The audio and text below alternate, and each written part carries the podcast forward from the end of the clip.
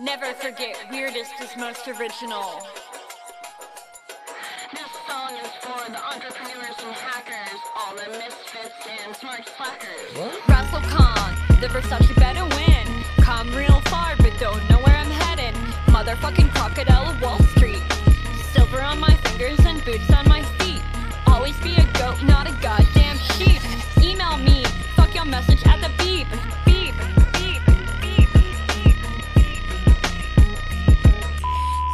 of a revolutionary, power of a dictator. Love to be contrary, but I'm fly like a gator. I got pilot blood, I'm a real risk taker. Pirate riding the flood, badass money maker. Grandmother crocodile, weirder than an X file. Brief fire, silver, so sexy when I slither. Sparkle on my little finger, hell of arousal ear to ear. Poised to throw a zinger, playing on their worst fear. Russell Khan, the Versace better win. Come real far, but don't know where I'm heading. Motherfucking crocodile of Wall Street. Silver on my fingers and boots on my feet. Always be a goat, not a goddamn sheep. Email me, fuck your message at the beep. Beep, beep, beep, beep. Russell Khan's the name, that hot grandma. You really wanna bang? Always run the guilt game ever since I was 15. I'm many things a rapper, an economist, a journalist, a writer, a CEO, and a dirty, dirty, dirty, dirty hoe. Better than most writers, creepier than most girls, weirder than most rappers, but I still rock pearls. Russell Khan, the Versace better win. Come real far, but don't know where I'm heading. Motherfucking crocodile of Wall Street. Silver on my fingers and boots on my feet. Always be a goat, not a goddamn sheep. Email me, fuck your message at the beep.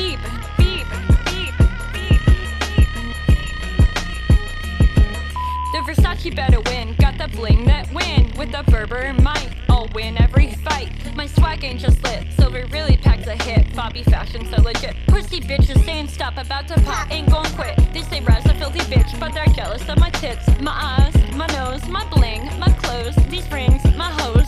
Everyone knows I don't fuck with no bros. Uh, unless they're gay, gays don't count, they're exempt. Russell Khan, the Versace better win. Come real far, but don't know where I'm heading. Motherfucking crocodile of Wall Street. Silver on my fingers and boots on my feet. Always be a goat, not a goddamn sheep. Email me, fuck your message at the beep. Beep, beep, beep, beep. Everyone worries too much about what's proper, but not Raz, no shame, that don't stop her. Blindly following rules is for fools. Instead, I work the edge cases with my tools. Awkward as fuck. Act shit like a whirling dervish, better duck. This bitch is Turkish, don't pressure luck. ISIS can't handle them Kurdish. Fuck your Jane Austen romance, rather be taken a taxidermy class. Prefer Vietnam over France, doing my jerk off dance. Looking like a gay male stripper, but my synesthesia world is even trippier.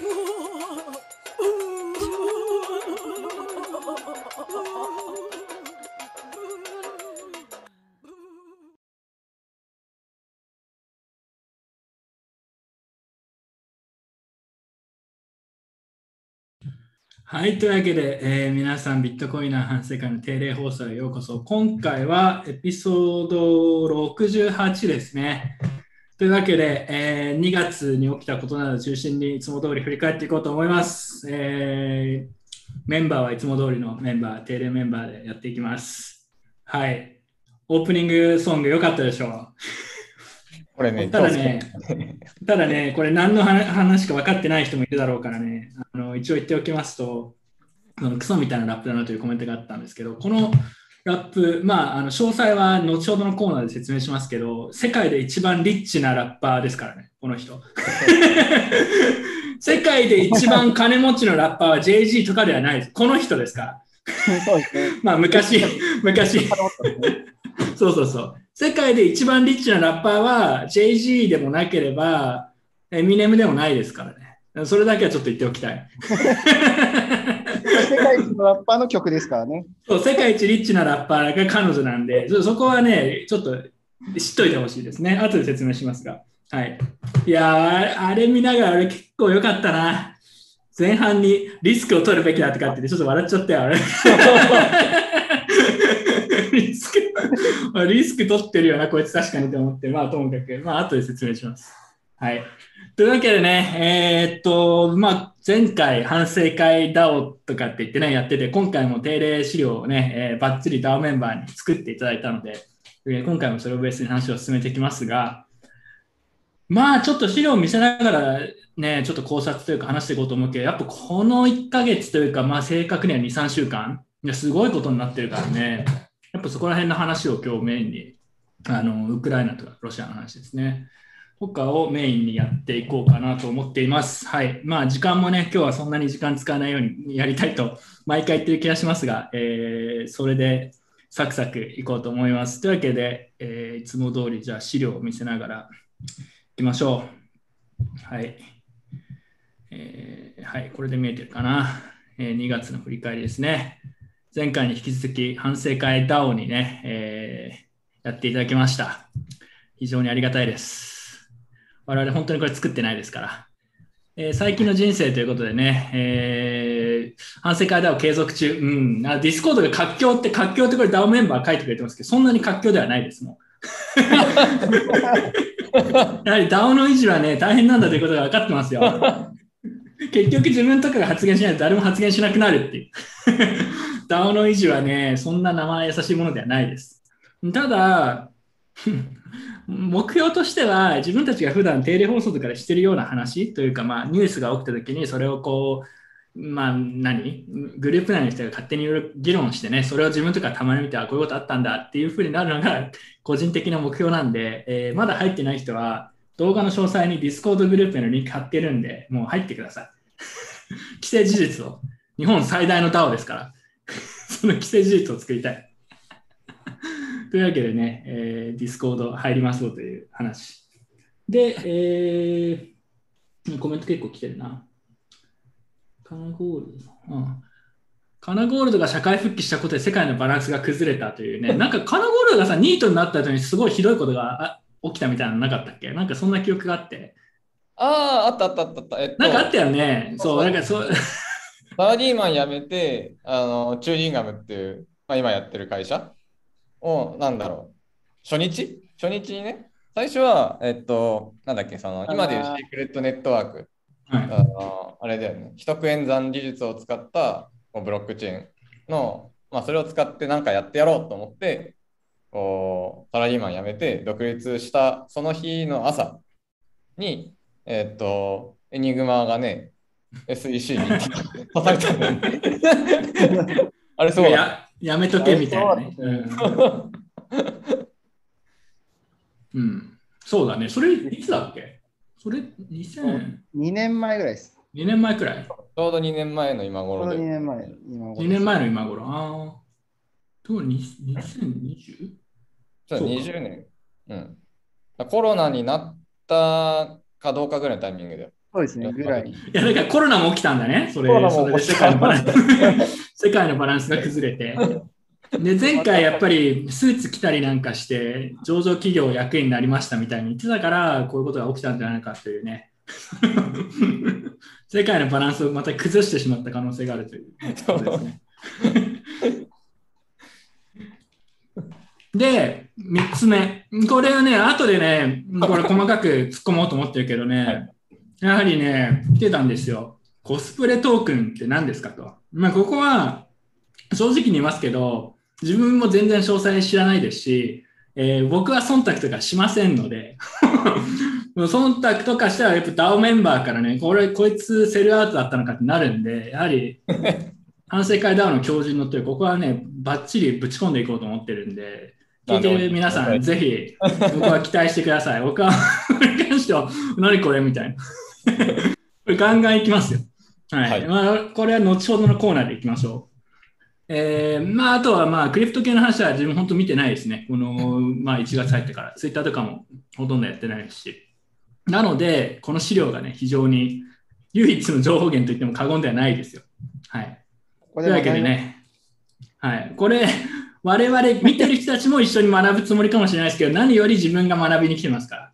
はいえーというわけでやっていきましょう。今回、あのーまあ、前回に続きですね、まあ、いろんな人に資料を作ってもらったんですけど、あの結構ね、詳細に書いてくれるようになって、なんかすごい介護されてる気持ちになった。なんかその前回、なんかあんまりこう資料に書いてなかったら、本当に中身分かってないから、あんまりコメントできなかったと思うんで、今回は詳しく書きましたみたいな。そうすげえ気使われてるみたいな。はい、だからちょっと今回は資料ね、びっしり入ってるページ結構ありますよ。主に我々用です。それ見ないと分かんないんで。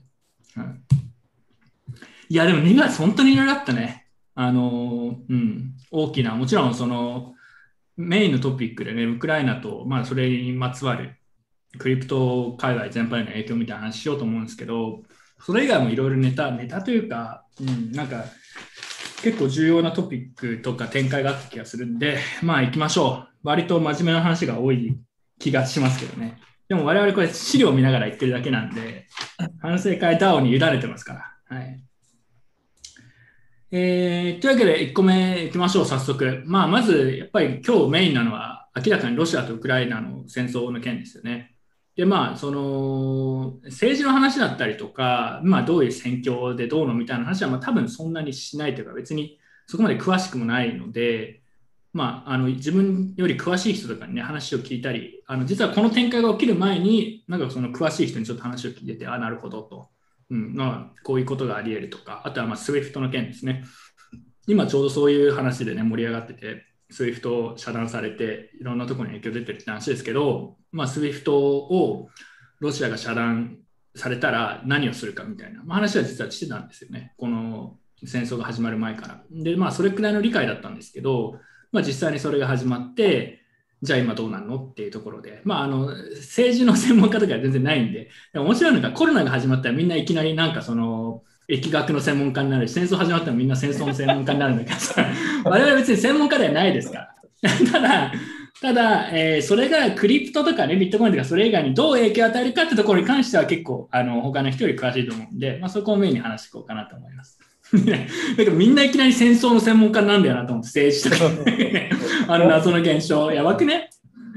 そうそれで面白かったのはさ、なんか、稲見がツイートでさ、うん普段なんかビットコインの1分足のチャートの話してるやつが急に戦争の話を語り始めてるってツイート。俺超好きでさ。確かにね、それはいいポイントだね。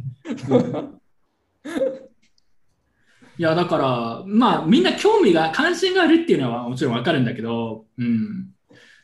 そうね。だからいきなりみんななんか、あたかもずっと注目してましたみたいな、あたかもすごい詳しいですみたいな 雰囲気なんだよねと思って。うんまあ、我々はそんなに詳しくないですよという、そこに関してはそんなに詳しくないですよと一応言っておきます。で、まあ、なんで戦争の話はそんなにしないですけど、ちょっと絞っていこうか。うん。ちなみになんか、クリプト関係の話をする前に、なんか、なんだろうな、個人的にちょっとここら辺に驚いたとか、なんかあります？カナゴールのハゲ。なんでもいいけど、なんかここに今注目してるとか、ここが分かってないとか。ああ、なんか、その、1ヶ月前ってさ、確かまだどうなんのかなみたいな、そんな感じだったよね。そうね、国境で軍事演習して、なんか脅してるよねってくらいだった気がする。うん。ね、で、なんか、蓋開けてみたら、こう1ヶ月後にはさ、なんかクラスター爆弾使われてるわけでしょ？で、ね、クラスター爆弾って、あのいわゆるなんだ国際条約的に、まあ、禁止されてる武器。で、しかも、その、なんだろう、アイテム的に、そのクラスター爆弾の性質的に、そのウクライナの地形に合った武器ではない。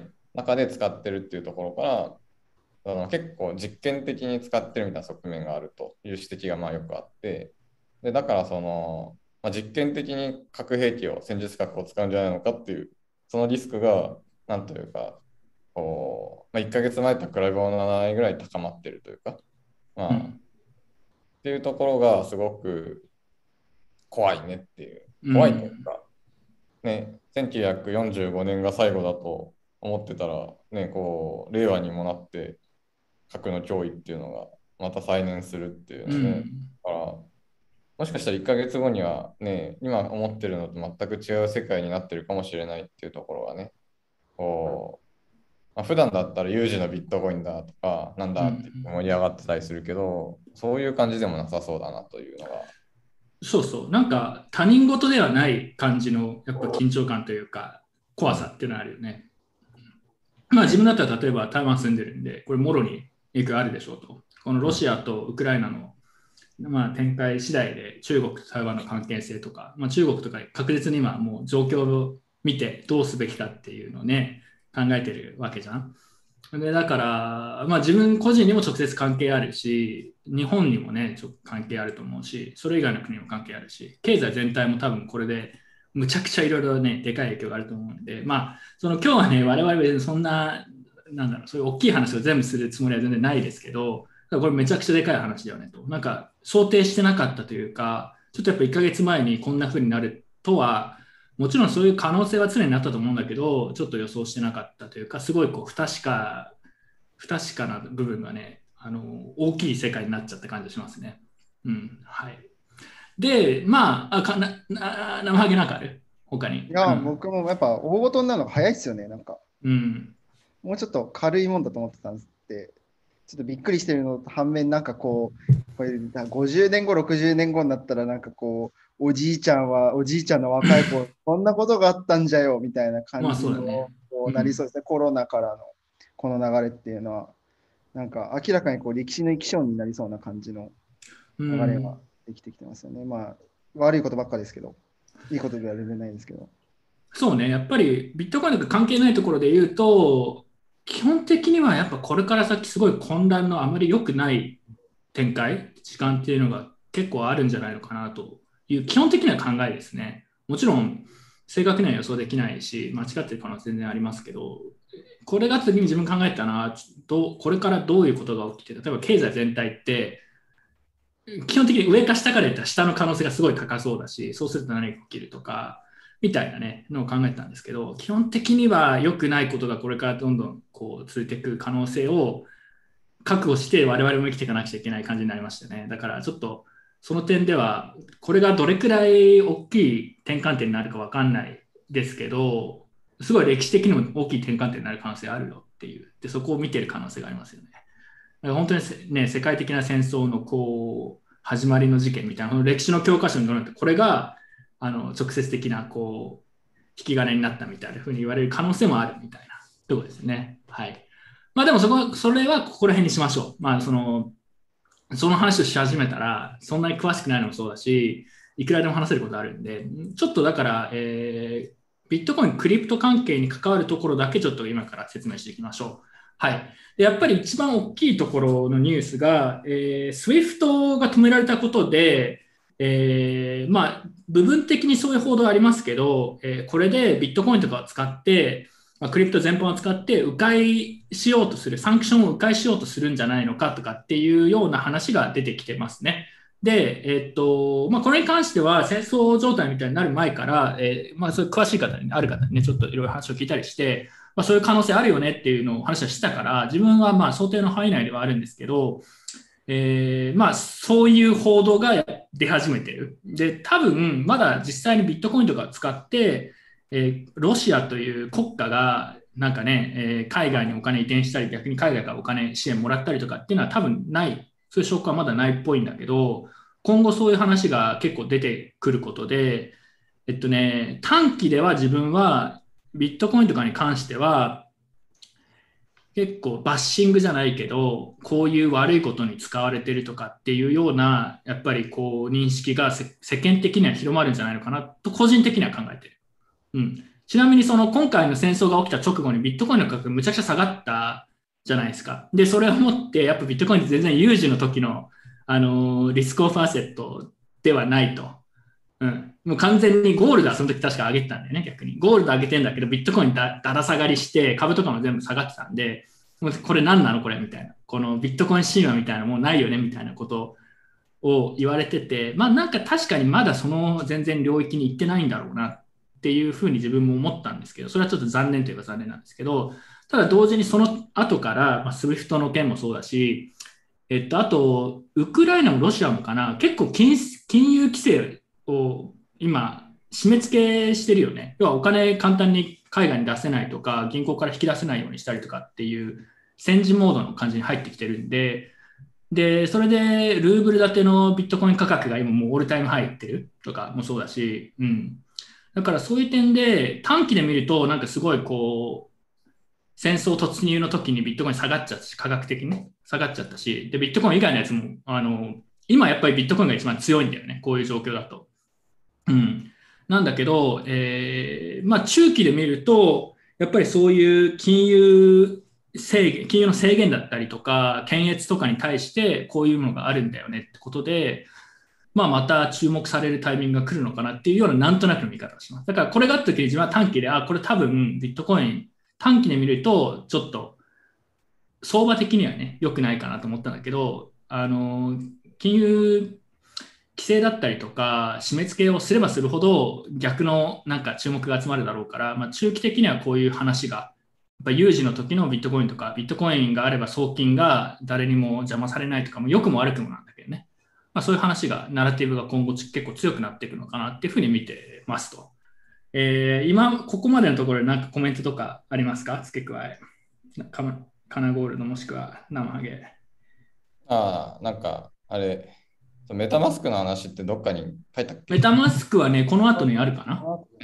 うん、多分後の、あ、でも今しちゃしちゃってもいいよ。メタマスクの話面白いよね。だから全部つながってるんだけどね。その、うん。メタマスクの話だっけ？うん、まあちょっと先にしようか、メタマスクの話。うん、そうそうなんかそのメタマスクは、その、まあ、制裁国にいる人の人というか、まあ、その IP アドレスを弾くと、まあ、いうアナウンスをして、実際そうしてるみたいなんだけど、で、まあ、確かにそのなんだアメリカで会社が本社がある以上は避けられないという話は置いといてさ、うん。うん、あのこれなんかよく批判してる人多いよね。あメタマスクが例えばベネズエラとかイランとかかな？ユーザーを一時的に使えなくしたと。うん、とかそうか。そういうの批判してる人多いけどさ、うん、これね、いやなんか、その、あんまりこう、言ってしまうと意味がなくなる話であるんだけどさ、こう形式的に、パフォーマンス的にさ、こう実態として意味のない、こうね、いや僕やりましたんでっていうのをやって、あな例えば大統領令でさ、ペトロの所有を禁止したような感じで、仮想通貨ビットコインは禁止するみたいな、まあ、そういう方向に世論というか、まあ、全体にそういう方向にならないように、ちゃんと僕たちでも自助努力してますよという、ね、パフォーマンスをちゃんとしてるところは、なんかこう、むしろ私としては高評価に受け止めてるか、高評価ってなんだろう。えー、ある意味のビットコインマキシマリスト的な感覚としては、まあ、うまい作戦なんじゃないのかなと思ってるね。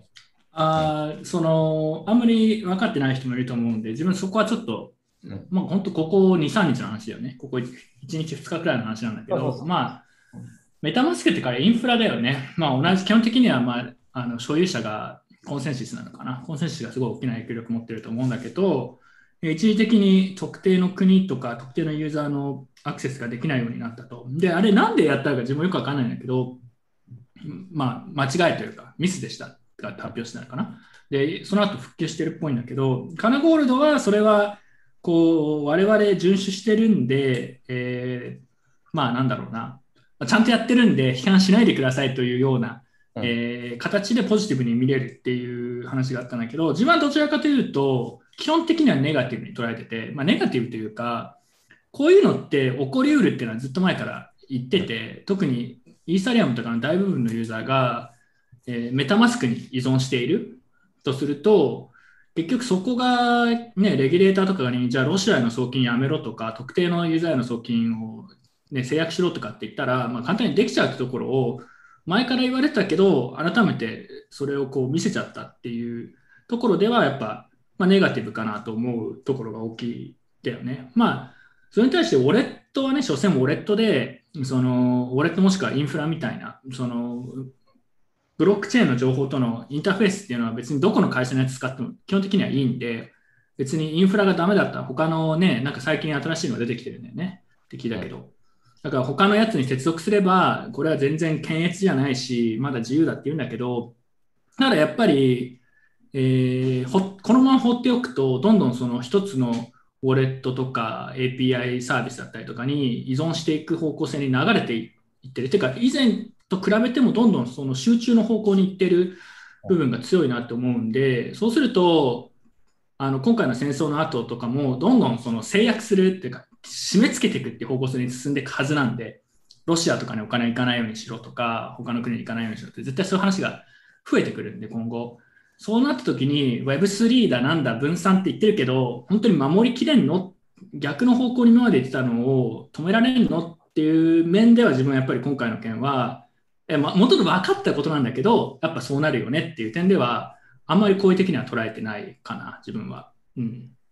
生ハゲはなんかある？このメタマスクの件とか。うん。メタマスクの件で言うと、僕結構金剛さんに近い。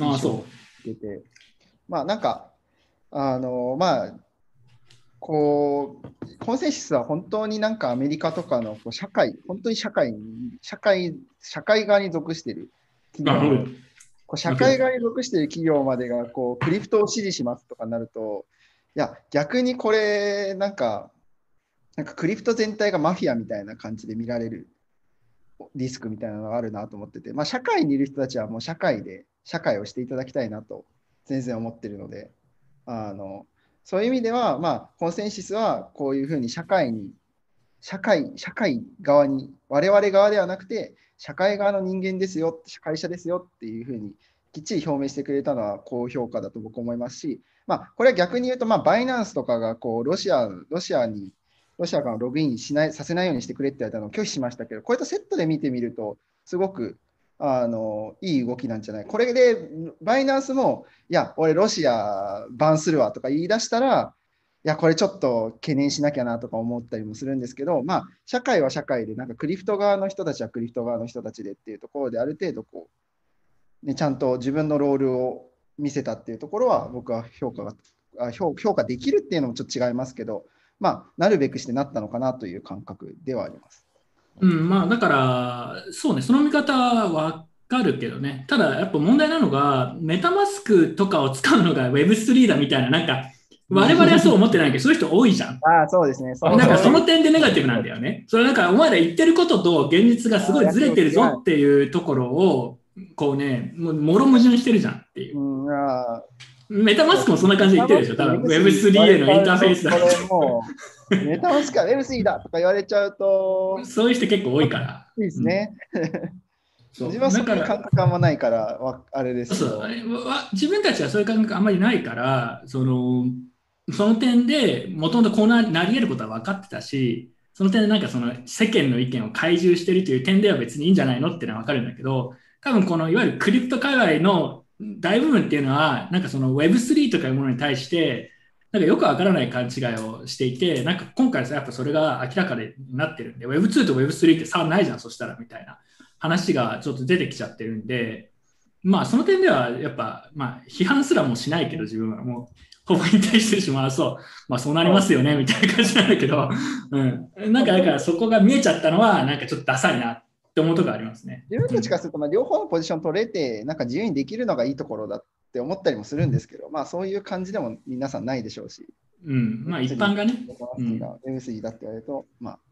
オープンシーもなんか似て同じようなことしてるんだっけかな、確かね。だから、オープンシーはさ、たね、あくまで一企業だからさ、別にそれが Web3 だったらね、別に言わないし、まあ、Web3 は何なのかって話はさておき、オープンシーがね、例えばユーザー検閲したから、えー、イーサリアムがダメだとか、イーサリアム上の NFT ダメだって話は全然ないんだけど、でやっぱりそこ、そういうところが結構現実的に大きくなってしまっているし、なんか大きくなるこう構造的なインセンティブがあったりとか、構造上そうならざるを得ないみたいなところが、えー、検閲的なことをし始めると、まあ、事実上 Web2 と Web3 ってなんか差あるのっていう、そのプレイヤーが変わっただけじゃないのっていうふうにえーまあ、こう今後そういう議論増えそうだよねっていうのは今回の件で思いましたね。うんまあ、別にそういう議論が増えるのは自分悪いことはないと思うんだけどね。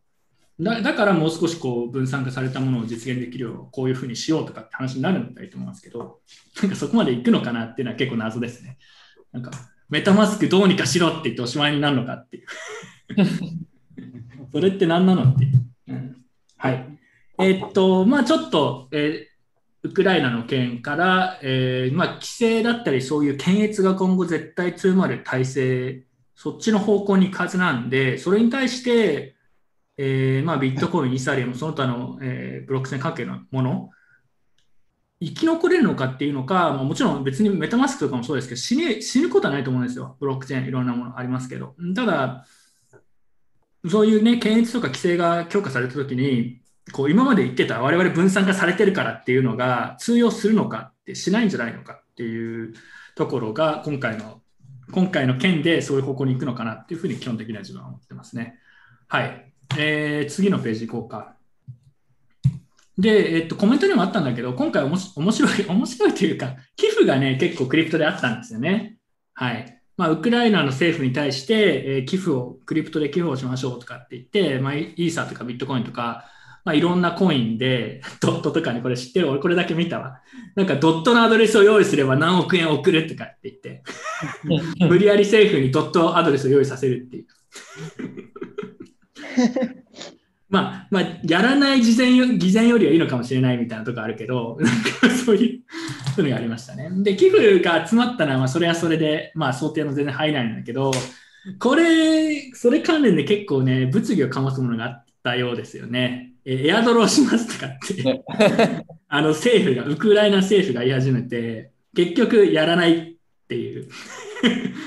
うん、あれ、本当にもともとやるつもりだったのか、やるつもりなかったけど言ってただけなのか、ちょっとよくわかんないんですけど、うん、まあそういうのがありましたね。まあちょっと面白いっちゃ面白いけど。なんか DM とかリプとかで When エアドロップとか When トークンとかすげえ言われたんだろうなっていう、こう担当者のこう心の中っていうのはちょっと推し量るにあまりあるというか、こうトークンとかエアドロップとか何も分かってなかったのに、急にいろんなリプで When トークンとか When エアドロップって言いまくられて、こうエアドロップしなきゃいけないのかみたいな気持ちにはなったんだろうなとは思なんかこれどう思う？この件について。いや、やっぱりさ、一つの面としては、偽善であってもお金が集まって、それがなんかこうね、人道的支援とかに使われるんだったら、まあいいかなと思う反面、なんかすごいクリプト界隈のその、しょうもない文化がここで本当見えてるなとちょっと思ったりして、どう思う ?When, when トークンって、あの、ウクライナに、ウクライナの政府に When トークンってバカかみたいな話じゃん。本来なら。うんう。まあ、我々の悪いとこは全部出てますよね。全部出てるよね。だからちょっとは、我々の悪いところ全部戦争中のあのせ政府のツイッターに対して、いつエアドロップするんだと。三谷女子だから言ってんでしょ？これを出しにみんな投機しようとしてるわけでしょ？だからなんかね、それどうなのって思うとこあるけどね。まあでもやらないよりお金が集まってて、それがなんかいいことに使われるんだったら、まあ許容してもいいんじゃないかってね、見方あると思う。まあなんかその、なんだろう、許容するかどうかってさ、なんか関係がないんだよね、本質的に。ウクライナからしたら、単純に金が必要だから、どうやったら、ね、最大限寄付を最大化できるかという、それだけの話で、でそのためにエアドロップがうまく使えるんであれば使いましょうと。でただなんか言ってみ、なんかノリで言ってみたら、思った以上にウェンエアドロップがうざすぎて、な なんでこいつらのために 送るオペレーションやらなきゃいけないんだろうみたいな気持ちになってやる気を失ったのかもしれないけどさ。まあ、うん、まあそうなったかもしれないし、もしウクライナが、政府がね、うん。まあ、要は目標は、まあ、彼らも今、そんな、なんだろう、うん、礼礼儀を見せるか、そういうレベルではないないから、本当にお金必要ですと。うん。その時に、とりあえずエアドロップを匂わすときはお金集まるんだろうって、途中でやっぱやめるってな、いうのをやってたとしたら、わざとね。うん。じゃあ、それはね、えあウクライウクライナ完全に我々の一枚上手ですねっていう、うん。まあ、それだけって感じ。で、かつそれ、なんエアドロップしないんだったら、なんで俺お金払ったんだみたいなやついるかもしれないけど、いや、それはお前黙れみたいな。うんまあ、そういう、そういうことかな。でも NFT 配るんでしょ？よくわかんないけど。うんあなんかね、うん。いや、配んなくていいと思いますよ。ガス代かかるしいいよ。うん、いや、そうそうそう。いや、こんな NFT の販売しますって言って NFT のデザインしてる場合じゃないでしょ。無駄だよ、時間。だから、これお金集ま集まったんだったら、エアドロップしますって匂わせて、しませんって言っても、何でもいいんで、うん。まあ、もしかしたら単純にあのウクライナ政府が一番上手だったってだけの話かもしれないですね。全部意図的にやってるっていう。ウクライナ結構クリプト人口もともと多いんですよ。人口に対して確か。うん、てだから、なんか前、ウクライナみんなで行こうって話してああ、ましたそうそうそう。あれでしょ？ウウクライナのとこに持ってて。そうそう、ウクライナの役人が大量にビットコイン持ってるやつでしょ？そう。そうですそれでなんかみんなでウクライナ来年ぐらい行こうよっっていう話を言去年してたってたね。記憶があるね。うん。そうや、行きたかったんだよ、だから俺、だからウクライナ、本当に。行けなくなっちゃいましたね。まあ、またいやでも行けるようになったらいいですね。でもやっぱり、ちょっと戦争の状況とかはどうかしらけど、自分、今回の件逆に行きたくなったね。逆にそうですね。行きたいですようんね。なんかちょっと落ち着いたら行きたいですよね。行きたい、行きたい、まあ行きたいって言うとあれだけど、まあやっぱちょっと現状、どうどういう現実になってるのかっていうのは、なんか、こう、見ておきたいという気持ちはちょっとありますね。うん。はい。まあなんか機会があったら行きましょう。仮にね、これで戦争が一旦止まって、あのーへ平和な感じになったとしたら、行くのはそれはそれで一つの支援だと思うんでね、観光みたいな。はい。これ話変わるけど、なんかいろいろやっぱりウクライナに対して寄付をしようみたいな動きは、まあ、西洋、まあ、日本とかもそうですけど、まあ、動きたくさんありますね。まあ、サンクションで国としてこうお金がいかないようにしようっていう、すごいこうペナルティみたいな話もあるけど、同時にクリプトを使って寄付したりとか、あとエアエアビーで例えば建物壊れちゃって、もうホストできないんだけど、そこに泊まる、例えば行かないんだけど、ここに3日間、1週間泊まる予約をするみたいなことで、え現地の人にお金をこう送ろうとしようみたいな、そういう試みもあるみたいですね。はい、ちなみにコメントでもちょっとあったんであれですけど、別に自分はウクライナに対して寄付をすることが必ずしも正義だとは思ってないですよね。それ使ってね、武器を使って、それでロシア人の兵士殺すかもしれないですし、こういう批判もありましたけどね。要は政府に対して寄付を募ってビットコインで寄付をするっていうのは矛盾してないかみたいな、うん、のはあるんで、別にそこにいいか悪いかっていうのはなんか個人の判断の問題だと思いますけど、はいまあ、実際にこういうことがあったっていうことですね。でもね、これ一個だけ俺どうしても許せないことがあって、これに関して。許せないっていうか、別にこれも同じ話なんだけど、さっきと。ウクライナ DAO とかこれに乗じて作ってるやつがね、あの、寄付を募るっていうのはわかんだけど、やめろよって正直に思って。何でもかんでもさ、なんか、これをウクライナの問題を解決するために DAO を作ってお金を支援しようって DAO じゃねえじゃんって、普通に寄付すりゃいいじゃんって。うん、なんかこれに乗じてなんとか DAO とかいろいろ言ってるのはね、ちょっと自分はね、嫌だったね。我々のダメなところが出てるっていう例の。DAO 関係ねえじゃんって普通に普通に寄付して、まあ、寄付のなんかその、なんだろう、寄付の証明としてのトークンを、まあ、一応送っときますよくらいだったらまあいいんだけど、いいまあいいっていうか別に、それやるかどうかは個人の判断で別にあれだけど、なんかこれに便乗してダオダオとかっていうのは何が、何の話ですかっていうのはちょっとね、イラッとしましたね。正直に言うと。うん。もう我々もダオって言ってんだけどね。はい。えーっと、そしてこれとは直接関係ないんだけど、やっぱウクライナの件とは関係ないよね。ヨーロッパで POW、プロフワークの、えー禁止に関する法案が提出されて、えーそれに対して我々の中地が EU がビットコインを禁止へってこういつになく嬉しそうなツイートをしているという。で結局この法案ダメになりましたからね、しかも。はい。まあ、こういうのもありましたね。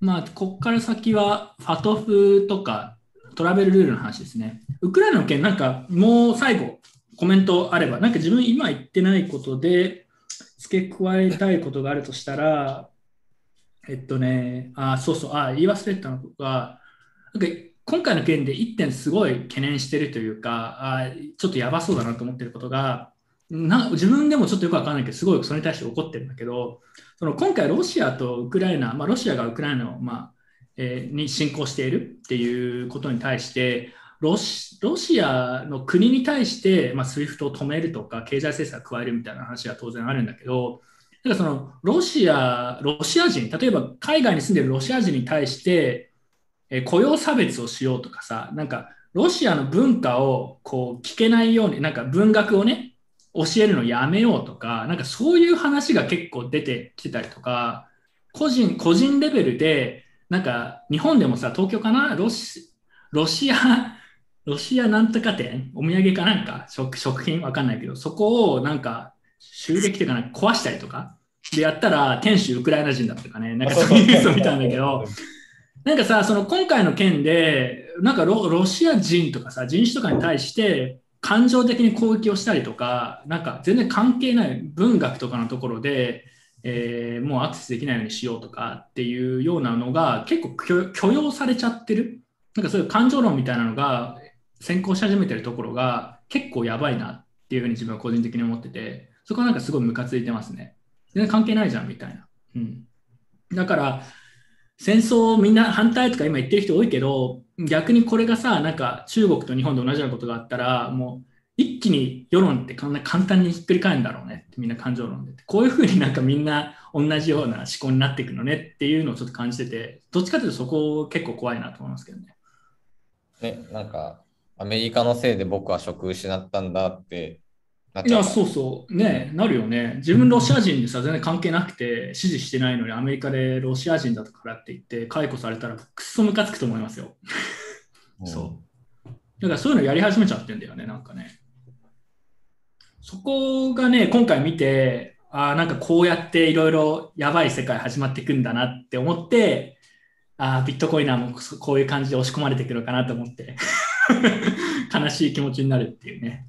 うん、だから感情論が結構でかくなってるのは怖いなっていうのと、あともう一個は、これ、これね、今日放送する前に自分ちゃんと考えまとめてたんだけど、あやっぱさ、経済制裁起きてからさ、まあ、全部は説明できないけど、もう、株式暴落、ルーブルやばいことになる。なんか1日でもう、1日で8割くらい落ちたって言ったらそんなことはないか。でもなんか7、8割とか落ちたんだよね、確か。ドル建てに対して。うん。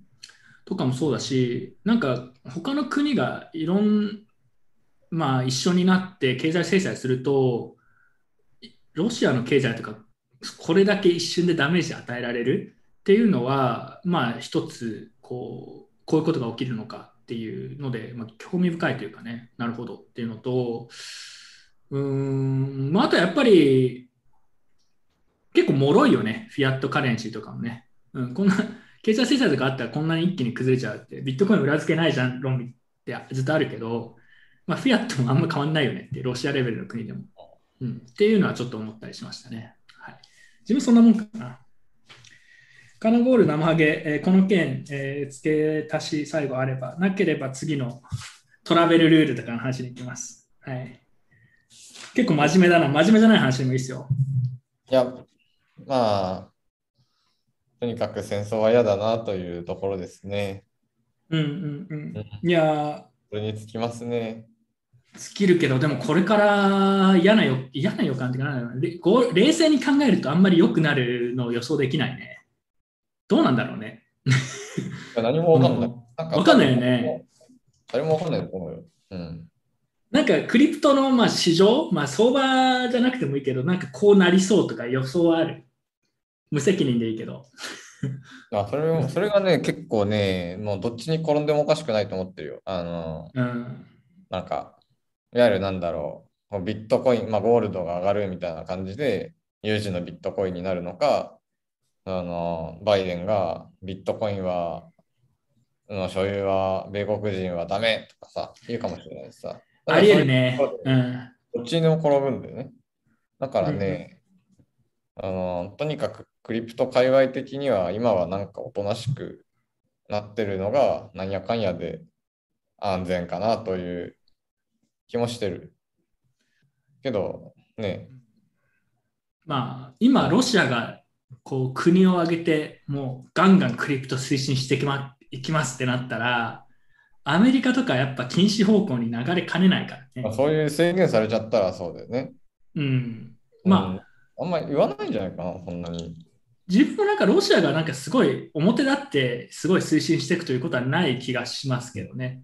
うん、で、アメリカとかも、まあ、少なくとも分かってると思うんで、仮に何もやらなくても裏でね、しこしこいろいろやってるのかもしれないし、うん、当然情報を集めてると思うんだけど、まあどう転ぶか確かに分かんないっていうのはまあそうだね。うん、どっちもあり得るよね。短期すごい不明瞭だし、でも長期はやっぱり基本的には、えー経済多分悪くなるんだろうなとは思うし、えーロシアとウクライナの件が何かしらで停戦してなんかあっても、やっぱりなんか全体的にこう不安な時代、今よりやっぱり不安度が高い時代、いつそういうことがまた起きるか分かんないみたいになるのかなと素人ながら思う。うんでそうすると長期では、いやえーそういうこう制限が強まれば強まるほど、良くも悪くもなんだけど、やっぱビットコインとかみたいに、えーせせまあ、検閲だったりとかがしづらい。まあ、個人の自由も担保する。で、まあ、国家も、これも良くも悪くもなんだけど、ロシアみたいな国が使うと思えば使えるみたいなものは、まあやっぱ価値が認められていくっていう、長期の展開はどちらかというと、まあ、変わら変わらずだし、むしろ早まったんじゃないかなと思うところありますけどね。生揚げは？はい、えー、ちょっと僕、うん。いや、僕も結構思ったのは、すげえ、こう、既存の社会というか、弱えなっていう感じが、まあ、制裁し、まあ、結構規模が大きい、制裁自体はすごく規模が大きいっていうのはありますけど、いや、こんなにすぐ崩れ、ね、な株株とかもそうですけど、値崩れするのかっていう感じで、結構僕好きなのが、こうロシアの株価、まあ、ロシアの株価下がるのはそうなんですけど、まあ、なんかロシアの株価、なんかロシアの株価がすごい下がったときに、あのロシアの株のアナリストかなんかが、こうロシアの経済、ロシアのテレビの経済番組に出たときに、株はどうなりますかって言ったときに、あのなんか、いや、なんかリーマンショックの時はみんな酒を飲んでたけど、俺は今飲めないから、今ここで炭酸水を飲むって言って、そのまま炭酸水ごくごく飲んで帰ってったっていうのがあるんですけど、なんか本当になんかこう、終わりは早いなって感じですね。こう終わるのは早いですね。崩れるのは早いですね、何でも。うん、そうだね。うん。経済も、一国の経済も、こロシアレベルの国でも一瞬でね経済こうなり。得るし、今まで平和だと思った時代も一瞬で崩れちゃったしね。なんかだから、すごい、まあ、コロナもそうだったけど、2020年かな？うん、やっぱあれもすごい大きくて、えーまあどうなるかってとこで、価格、相場的にもビットコインですごい動いたけど、でもあの後は自分、あの結構自信あったのよ。一時的にすごい下がったタイミングがあったじゃん。なんかコロナの直後に。全部下がって。で、でもその後に、まあ、あの金融緩和またどんどんしていくと、要はお金どんどん吸っていくっていうふうになると、絶対これは、えーまあ、ビットコインに対してプラスなナラティブがあるだろうってことですごい自信あったんですよね。今はね、自信ないね。どっちが来るか分かんないから、うん、短期ではどっちかというと警戒してます、自分は。はい、別にでも相場そんなにこう、相場師じゃないので、あの無責任予想ですけどね。はい、短期的にはすごいなんかそういうこう、世間からの批判だったりとか、あとはメタマスクの話出たけど、これ分散化されてねえじゃんとか、検閲しまくってんじゃんっていうコミュニティ内での、なんだろうな、分裂じゃないけど、分断みたいなのも結構あるんじゃないかなって予想しています。はい、そういうのが増えてくると思います。以上。はい、えー、まあそんな感じですね。まあこの件は来月もどうせまだ終わってない、本当現在進行形でどうなるか分かってないんで、えー次回も絶対こういう話出るんで、またその時にしていこうと思います。質問があればぜひ YouTube とかのコメントで教えてもらえれば、えー自分たちの考えを共有できる範囲では共有します。はい。えーあコメントでね、ウクライナの戦争の件で面白いと思ったのは、自国通貨が使用できなくなった際、一般市民の逃げ口として優秀さが見えたことかな。まあそうね、これはある。ただ同時に、ロシアもすでにあるんじゃないかな。絶対取引所とかのゲートウェイのとこ塞ぐんで、えっと、やっぱ一般市民はアクセスできないようになる可能性高いですね。こういう形になると。うん、国がこういうことが起きたときに、えー防げるようにそういう規制を敷いてってるんで、えーまああんまり、だからね、あの他の県でもあったと思うけど、取引所から出した方がいいっていうような、えー意見というか主張、最近さらに増えてますし、うん、なんかどんどん取引所から引き出しをするのに制限が出たりとか、そういうふうになっていくと思いますよ。だからやっぱそこは自分で自分の身を守るやり方をどんどん考えておかなくちゃいけないですね。まあ、これは自分も含みますけど。うん日本まだ平和だけど、全然あり得るよ。あるある出せなくなる。うん。なんか外と中のビットコインそれぞれ持っといた方がいいと思う。多分うん、そう思う。うん。はい。そこも分散した方がいいですよね。うん。いろんなゴックスありますからね。社会ゴックスと自分が普通にパスフレーズ忘れた方のゴックス。両方ありますね。だからさ、今までビットコイナーとか言っててさ、自分で自分の鍵を管理しないと取引所にいつ取られるか分かんないとかさ、なんかちょっとクレイジーっぽい主張とか、いつ送金制限される、送金の検閲されるか分からないとかさ、メタマスクならメタマスクでも、いつこれがあの使えない、要はアクセスをシャットダウンされるか分からないって言ってたようなことが、今基本的に全部起きてるんですよね。で、そういうのが今後さらに増えていくと思うんで、まあ、その時は、こういう時はビットコイナーみたいな人の考えの方が、えー近いというか、まあ、平和の時はね、ちょっとそれって言い過ぎなんじゃないのみたいなのあると思うんだけど、時代が平和じゃなくなってきてるんで、はいまあ、そういう、そういうのは、えー改めて考えた方がいいと思います。はい、これはでも自分も含めてね。いや、本当にそうです。自衛しないといけないと思う。これから、本当に。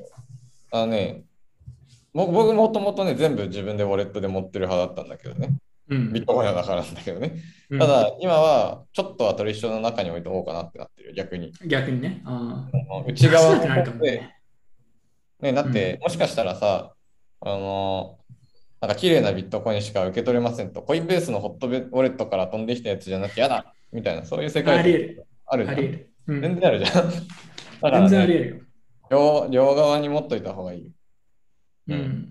と思あと、ちょっと、すごい一周回ってなんだけど、なんかすごい基本に立ち返る話なんだけど、こういうのも考えると、やっぱり、えっと、店舗とかでもクリプト決済ができる場所っていうのはどんどん増えないと困るよねっていう。う。あ、それはそうそうそうそう。これ、地味にすごく重要になってくると思う、今後。うん。はい。だってそうじゃないとさ、取引の外に出して何も使えないわけですよ。そうそうそうで そういうものになっちゃっていく可能性あるんで、そうすると直接ビットコインでも何でもいいですけど、それで決済できる場所っていうのが増えないと、えー業界全体としても結構やばいかもしれないっていうね。うん、うん。そういうふうになる。で、そうなると、でも国とかはそれをさらに塞ごうとするかもしれないし、わかんないけど、まあ、そういう世界になってきますね。はい。いやー、ちょっとやっぱこれは考えさせられますよ。はい。えーで、今の話に直接つながるんだけど、トラベルルールね。はい。これ、俺あんまり詳しくないというか、どっちかというとカナゴールドとかの方が、こう話、詳しい気がするんで、ちょっと解説というか、アップビットの話も含めてね。うんうん今の話をまさに。えっとね、そもそもそもトラベルルールってなんだっけっていうおさらいうんをするんだけど、あの取引所から外にコインを送るときに、えーまあアドレス、今だったらそのアドレス入れれば送れますと。どんなアドレスだろうが。まあ、フォーマットさえあっても送れますと。で、ただ今後は、えっと、あなたどこに送るんですかって取引所に聞かれるようになると。で、うん仮にじゃあ、えーっと、どうしようかな。じビットフライヤーの、えー僕の、僕の名義の別、まあ、ビットフライヤーでのアカウントに送るんですと。まあ、例えばコインチェックから送るときにね、コインチェックからビットフライヤーに送ろうとしたときに、これまでビットフライヤーのデポジ自分のデポジットアドレス貼るだけでよかったところが、えーこれはビットフライヤーのデポジットアドレスですと。僕の名義で登録したものですというふうにコインチェックに申告して、えーまあ、それを検証するのかな、コインチェック側で。で通ったら出せると。で、じゃあ逆にこう自分のウォレットなんですと。えー取引所のものじゃなくて自分で管理しているメタマスクのウォレットなんですとかいうのであれば、うんと、チェイナリシス使って、えー調べると、そのアドレスのこれまでの履歴とかをですね。で、うんと、変なことやってないか。えー例えばなんだろうな。えーロシア、ロシア系の、なんか今回、こう制裁対象とされているいくつかの特定されたアドレスから、えービットコインのやり取り、イーサのやり取りはないかなとか、まあそういうのをチェックされて、もしくは、うんと場合によってはこう、わさびウォレット使ってないかなとか、そういう匿名性を高めるようなサービスを使ってないかなっていうのを確認して、で、OK だったら出せると。そんな風になるわけですよ。で、入れるときも、えーこれは綺麗なコインかなと。変なところから来てないかな。疑わしいものじゃないかなというのを確認して、通ったものだけが、こう、口座に反映されると。そうじゃないものを送ると凍結されてしまうと。まあ、大体そんな感じの世界観になるわけですね。なので、まさにその、コインに色がある。送り先もして、まあ、こう制限されるとうん。そういう世界観が今後始まっていきますよというのがこのトラベルルールですね。あまあ、トラベルっていうのはそのビットコインがこううん行き来このトラベルを指しているんだけれども、まあ、これのことです。まあ、前から言われてたことだけど、いよいよって感じだね。なんか加速しそうだよね、ここからさらにね。だからね。うん。で、一部の取引所とかは、あの、なんかこう、先走って、例えばいわゆるコンプライションの高い取引所とか日本とかでも、うんまあ、これくらいの水準ですでに対応しているところも、まあ、ある。4月1日から一斉に厳しくなるのかな、これ。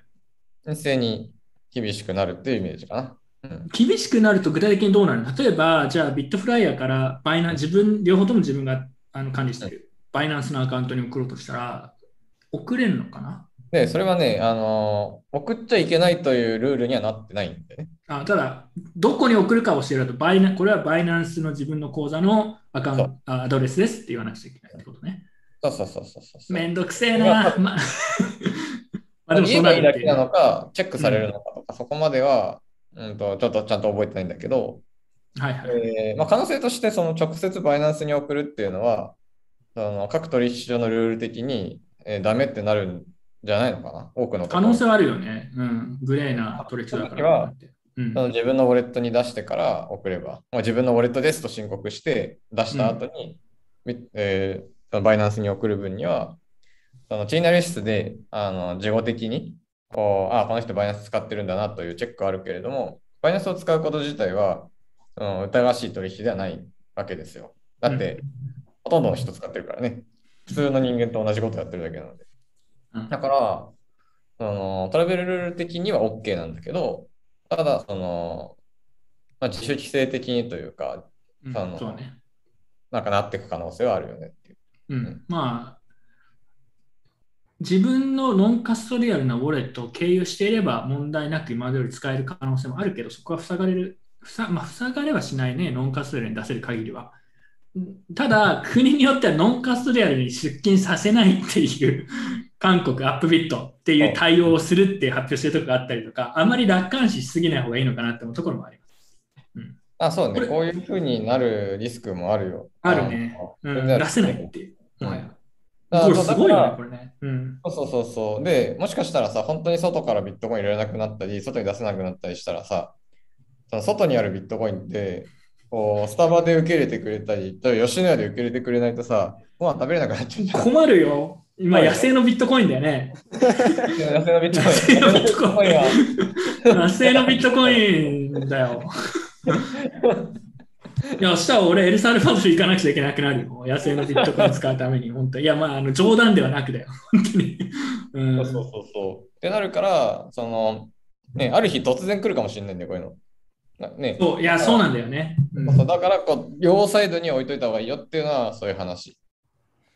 あのある日何が起きるかわからないっていうのは、本当に今回のロシア・ウクライナの件でももう明らかになったと思うんだよね。うん。うんある日突然国が戦争を始め、その煽りを受けて、まあ、自分がロシロシアに住んでる人だったら、銀行から引き出せなくなる、取引所のお金差し押さえられた、ウクライナは成人男性出国できないんだよ、確か今。やばいよね。動けなくなる、そう、お金も出せなくなる。だから自分のものだと思ったものが自分のものじゃないっていうふうになるような形の規制っていうのがどんどん今、増してってるんで、繰り返しですけど、えーこういうのが起きてるよっていうことですね。これが加速しますよ。ほぼ間違いない。で、カナダも似たような話、これね、全部。ねうんうんこれはカナダは、えーっと、これなん、なんなんだっけ？えーっとね、あ、ワクチン義務化の抗議デモをした人の銀行口座を凍結するみたいなことをやったんだよね。そう。で、えーかつ、えー取引所の人とかにも、えー同じようなことを、え取引所のアカウントを持っているユーザーにやると。例えば自分がデモに参加している取引所のユーザーだったら、そのそいつの取引所のアカウントを凍結しろみたいな。うん、いや、こういう話どんどん増えてるね。うん、だから、これはね、ビットコインの敵視点から言うと、もうやっぱちょっとあの勘弁してほしい。勘弁してほしいっていうか、いや、勘弁してほしいし、同時にこうなるってずっと言ってたから、やっぱそうなるよねって思うところも正直言うとある。うん。はい。コインベース、コインベースクラケン CEO が、えーなんか言ったんだよね。俺ら凍結しないぞって言ったら、もうアームストロング珍しくなんかスタンス持ってんのって思ったら、珍しくって誰だ？ちょっとディスってる感じになるけど、なんか一応、あの我々はそんなことはしないと、うん、できないとか、あとはできない、あのノンカストリアルなウォレットを開発している開発者とかは、お前らがそんなこと言っても、これは技術的にできないようにしてんだと。俺を理解してないのに、わけわかんないこと言うな。って言ったり、結構やっぱクラーケンのね、CEO がすごい、本人が根っからの、まあ、彼リバタリアなのかな。まあそんな感じなんで、昔からキャラ的にね。すごい言ってますね。うん。もしかな、ロシアのユーザーの、えーアクセスを、要は国が戦争に行ったからってことで、その国の国民の金融へのアクセスを遮断するのがいいっていうのであれば、俺はまずアメリカ人の口座を凍結しなくちゃいけない。なんて、なんてジョークだと思って。あれいいよねしいよねえーちょっとかっこいいね、ジェシー。あれかっけえなと思ったね。そう、だから、でもそうなんだよ。論論論理的に考えるとさ、同じようなロジックだったら、じゃあアメリカ人の 口座全部凍結しましょうかって話になるけどさ、みんな感情論でロシアのやつあれしろみたいに言ってるからさ、うん、なんかそこも怖いね、やっぱね。そうそうそうあれはね、ジェシーすげえなと思った。リスペクトありますね。はい。えー、テラ、これ全然話変わったな。まあ、というわけで、トラベルルールとか、ウクライナの話、戦争の話が一旦ここまでにして、えー次の話どんどんやっていきましょう。テラ、うんこれ知らない？これ知ってる？う。知らない。全く知らない。ルナファウンデーションガード。なんかでも、めちゃくちゃ最近価格が上がってるっぽいね、このルナってやつが。なんか、いつの間にかあれが、あの、ステーキングされ、ステーキングっていうか、なんかお金入ってる量が、なんかいつの間にかすごく多くなってるらしいぐらいしか知らないですね。うんうんうん。なんか景気がいい。景気がいいって景気がいい言うかと思うこれ、これさ、知ってるこのステーブルコインの仕組み。俺全然知らないんだよ。全然知らないです。知らない昔一回調べた。確か。で、忘れた。なんか、で忘れた。わかる、その気持ち。ちょっと調べた後に、ああ、僕はちゃんと。調べましたよ、昔。忘れお何も覚えてないですけど。昔っていつくらい ?1 年前とか。1年半とかじゃないですか、1年とか。結構最初の頃は出たてのぐらいの頃だっ参考になるかなと思って調べて、あのなんじゃこれって言って、た。調べるのやめたみたいな。なんか、多分なんかシンセティクスとかと同じような感覚受けて、ああ、これはいいや、みたいな感じで終わった。なんかでもすごい、すごい規模になってるし、盛り上がってるっぽいけどね。はい。まあ、ちょっとわかんないです。はい、次行きましょう。今日のトピック多いんで。あ、で、これ面白かった。で、さっきまでの話でこれもつながるところ全然あるんだけど、えースイスのルガーノ市っていうところがビットコインとテザーを法定通貨にする計画を発表。まあこれ決まったっぽいね。なんかスイスって知らなかったんだけど、この市区町村レベルでさ、法定通貨決められるのみたいな。何それみたいな。あなんかすごく権限強いですね。州とかの権限がすごく強くて、もうほとんど別の国みたいな感じです。えー、そうなんだ。面白いね。まあ、スイスはあと、北部と南部でメインの言語も違ったり、まあ、もともとそういう国っぽいね。うん、面白いね。で、ルガーノ市の主催イベント、プラン B にて、この名前の時点で市が主催するイベントの名前じゃなくて受ける。そう なんだこれ。で、テザーとビットフェネックスの CTO 登壇というね、えー有名な開発者の人ですね。えーな名前なんだっけ？俺、結構好きなんだよ、この人、テザーの CTO。名前それ飛ばしてしちゃった。パオロか、パオロがね、出たそうです。で、BTC とテザー、テザー、あと市のローカルコイン作るらしいですよ。えーっていうのでなったと。うん、で、公共サービスとか、えービットコインとかで払える。で、さっきの話だね。今だから、店舗とかが受け入れをするところが多分増えてくる。うんまあ、それを推進していこうっていうことのようで、あのだからさっきも言ったけど、一周してこれすごい重要な動きだなと個人的に思ってます。うん、なんか地味というかさ、まあ、地味ではなくて、これ結構大きいニュースな気がするんだけど、エリサルバドルが始めた流れが、まあこれはスイスの市ですけど、そういうところに波及してってるし、それは、まあだから選択に迫られてるよね、国としてもね。アメリカとか推進していくべきか、あの制限していくべきかで多分今悩んでるし、中国とかは制限していくって形みたいだけど、今後どうなるか分かんないしね。うん。だから結構このパカッと分かれる可能性あるね。スイスとかは例えばプロクリプトになってって、アメリカはもしかしたらアンチになってるかもしれないとかね。はい。ちょっと分かんない。だから今、ただこのいろんなところで使える、ビットコイン決済とかで使えるものが、店舗とか増える、そういう場所が増えるっていうのは、えーこれから起こり得ることを想定するとすごい重要な話です。はい。で今月の日本、ジャパンね、えー JVCA の内部資料流出、これあんま詳しく知らないけど、これ知ってる？あ、知ってる知これなんか。前回も話しな話してなかった違うっけ？え、これ前回は別の話じゃなかったっけ？前回してないか。これ何なの？うん。えっと、あのーなんか、こう、リーク記事が出たんですよ。このメディアから。で、うんと、まあ、内容、内容としてはね、なんというか、あの取引所関係者だったらみんな全員知ってる内容。で えっと、なんか、こう、誰がリークしててもおかしくないって感じのあ内容なんですよね。で、えーまあ、書いてある通り、すべて書いてある通りで、うんと、まあ、その金融庁は JVCA に激おこモードになってると。で、このなんか議事録の文体的にも、あ、そんなに怒ってるんだっていう感じで、あのまあ、とりあえずおこなんですよ。ちょっと怒りの中身？あまあ、怒りなんでそもそも怒ってるかっていうと、そのまあ、結構ペースが遅いと。あしんえーいわゆるそのなんだろうコインの上場審査しかり、あとはそうそもそも JVCA ってなんかどんな仕事があるのっていうと、いわゆるみんながイメージしてるあの新規上場コインの審査と、うん。えーえーとそもそも取引所のライセンス。に取るのに向けた最初あの審査と、あとは、えーと例えばトラベルルールのルール策定とかそういうのも入ってるんだけああ、どそういうのもやってんだ。うんそうそうデータ集約とかね。データ、他にも、こまごまとした。うん。そうで、えっとまあ、いろんな仕事がああるのに比べて人数が相当足りてないんですよ、この組織。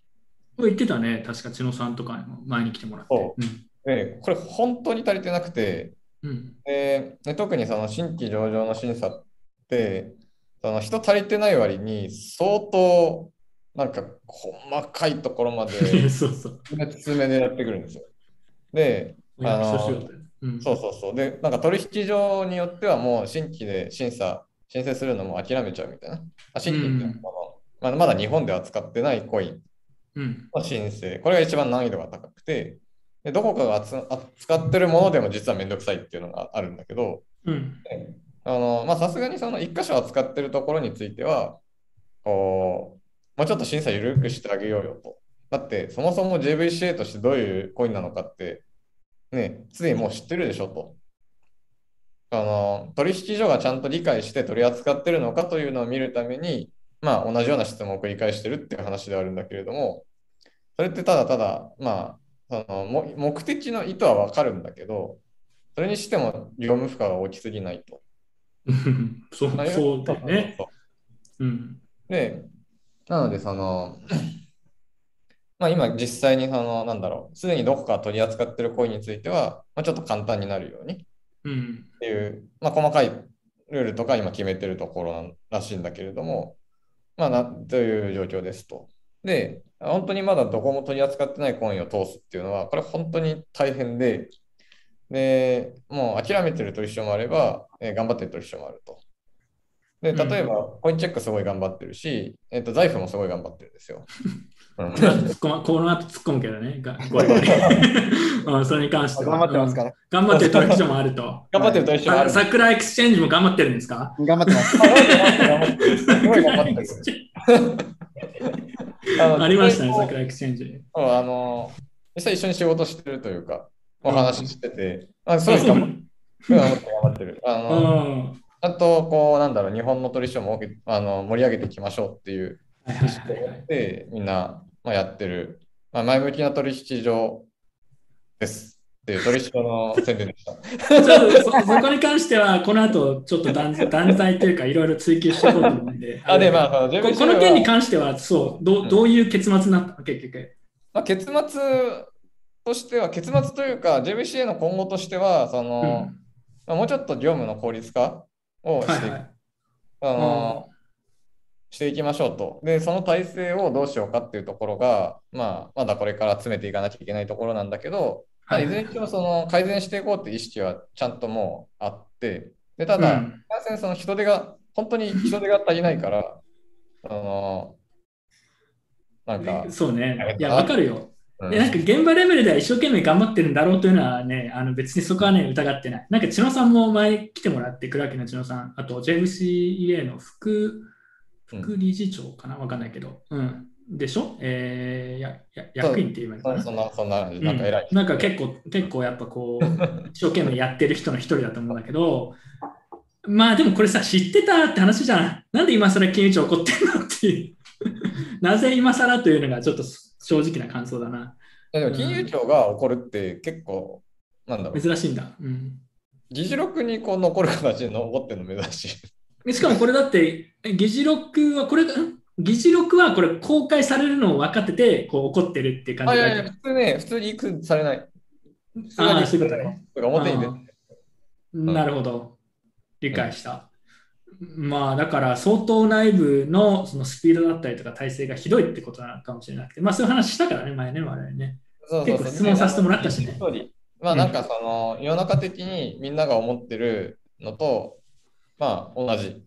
うん、まあそうです。我々これ見てる人たちは多分大部分もう知ってたって話だと思うけど、ううん、まあ今後改善していく、怒られちゃったんで、今後急ピッチでいろいろ改善していく可能性はあるってことですね。ただね、いずれにしてもその、このなんだろう、まあどこまで行っても例えば向こう2年とか3年以内に、もう新しいコインの取り扱い、本当に日本でまだ取り扱われてないコインを取り扱うまでに、うん申請から上場までで3ヶ月以内にできるっていう日は絶対に来ないと思う。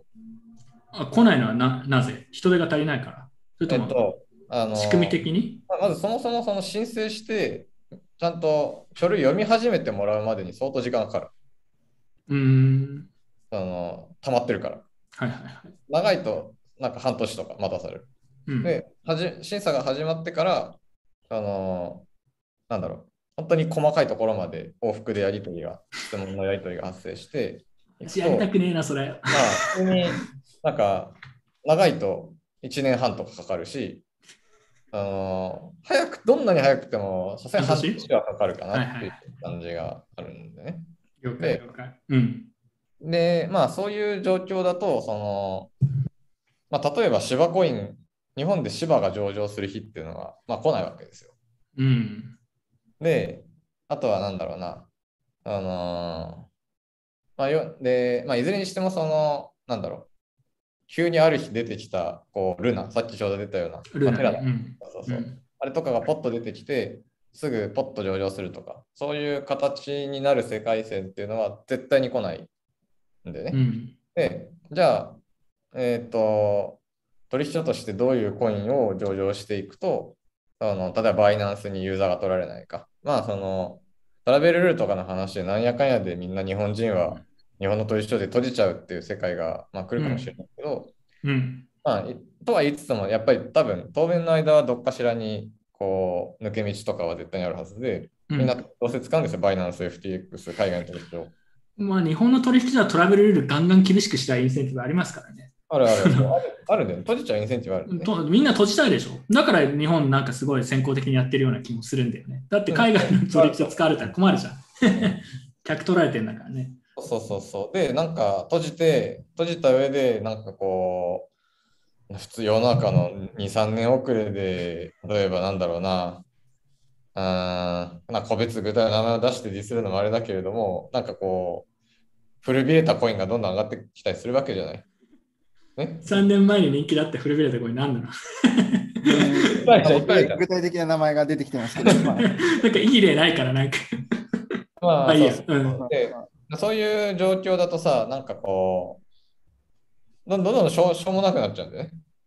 うん。ななんていうかさ、ただただ世界の2、3年遅れの閉じた世界でガチャガチャやってるっていうのだと、まあ、しょうもなくなっちゃうから、多分なんかその、俺俺の感覚としては、まあ、その状況っていうのはそもそも変わらないと。うん。あの芝コインを Day1 から取り扱える日は絶対い で、じゃあどうやって日本の取引所を盛り上げていくのってなると、多分ね、その、バイナンスみたいな形には絶対ならないと思うんだよ。な、な、原理的にならないんでね。うん。おいちょっと待ってう。うんん。で、あのだからなんかある意味ガラパゴスでではあるんだけれども、ガラパゴスなりに何かしらこう面白いサービスを提供していかないと、日本の取引所っていうのは、まあなんというか、まあ、そもそも日本のクリプト業界というか、取り取引する人というか、これはもう完全にいなくなっちゃうんじゃないのかなとは思ってるんでね。まあ、うん同意です、自分も。うんまあだから。いや、そうなってんだよね。あの、うんこの後、私言いましたよねっていうスライドで見せますのに関しては。僕、そう言ってましたから。先に言っておきますけど。あれ、あの記事読んでって思って、2017年2月に書いてますから、こうなりますよ。ちょっと声に出して読んでほしいです、あの記事。でもね、まあまあまあ、それはちょっと後で話す。だからこういうのがあって、えっと、まあ怒られましたと。まあだからこの結果的に審査スピードが上がったりとかね、えすればいいですけど、なかなか難しいですよね。前も話しましたけど、人が足りなくて、これが分かる人を確保するの大変ですからね。生ハゲ派遣しましょうかとか言ってたけど、いいかなそうだし。人いはでも僕もなんかあの辺の資料をね、ちょっと手伝ったりとかしたことありますけど、あまあめんどくさいですよ。いや、絶対やりたくないよ。まあめんどくさいですよ。怖いわ。うんあれをたくさんなんか100件も何で何件も見るのはもうやりたくない。うん、逆にそれをその少人数ですごい頑張って回してるのはきょ驚異的だけど、その仕組み自体が、仕組み自体がおかしいみたいなさ、そもそもの。うんねまあ、よくある日本のパターンな気がしますね。はい、次行きましょう。えーまあ、日本の話継続で、えービットバンクが、えーライトニングの、まあ、リクイリティの調整をするソフトウェア、L ループっていうのを開発して出しました。で、これ何を隠そう開発してるのは、ジョー宮本ですね、基本的には。えーこれ公開する前にダイヤモンドハンズの方とかでちょっといろいろ話を聞いたりしてたんで、あ、こういうの作ってんのねって言って、まあ、どんなものか大体分かったんですけど、まあ、要は取引所とか店舗とかがライトニングの決済を受け付けるときに、えーっとね、片方に、例えば取引所に対して自分のウォレットから送金する人、もしくは引き出す人、どっちか片方が、多すぎると、リクイディティが偏っちゃって、送金とか受金がなかなか安定しなくなるっていう問題があるんですよね。だからそこを積極的に調整しなくちゃいけないってことで、まあ、それをこうやるソフトウェアってことですね。で、海外でライトニングラブスが開発しているループっていうのがあるんだけど、それが、クローズソースところがあるんで、えそれをオープンソースで作りましたと。あとは、ループにない、えこういう機能があった方がいいんじゃないのっていうのをちょっと追加して発表した。オープンソースで発表したっていう感じのようです。はい。で、ここ、反省会ダウンメンバーが書いてくれて、スタドンマンさんです。あ、そういえばね、見てないかもしれないけど、右下の方に、あの名前書いてもらってんの。これ作ったら名前書いといてねって言って。これ、スタドンマンさんとか、シノさんとかね。だから次回からこれ、名前書いてあったらシャウトアウトします。ダオなんで。ダオっぽく。ありがとうございますって言って。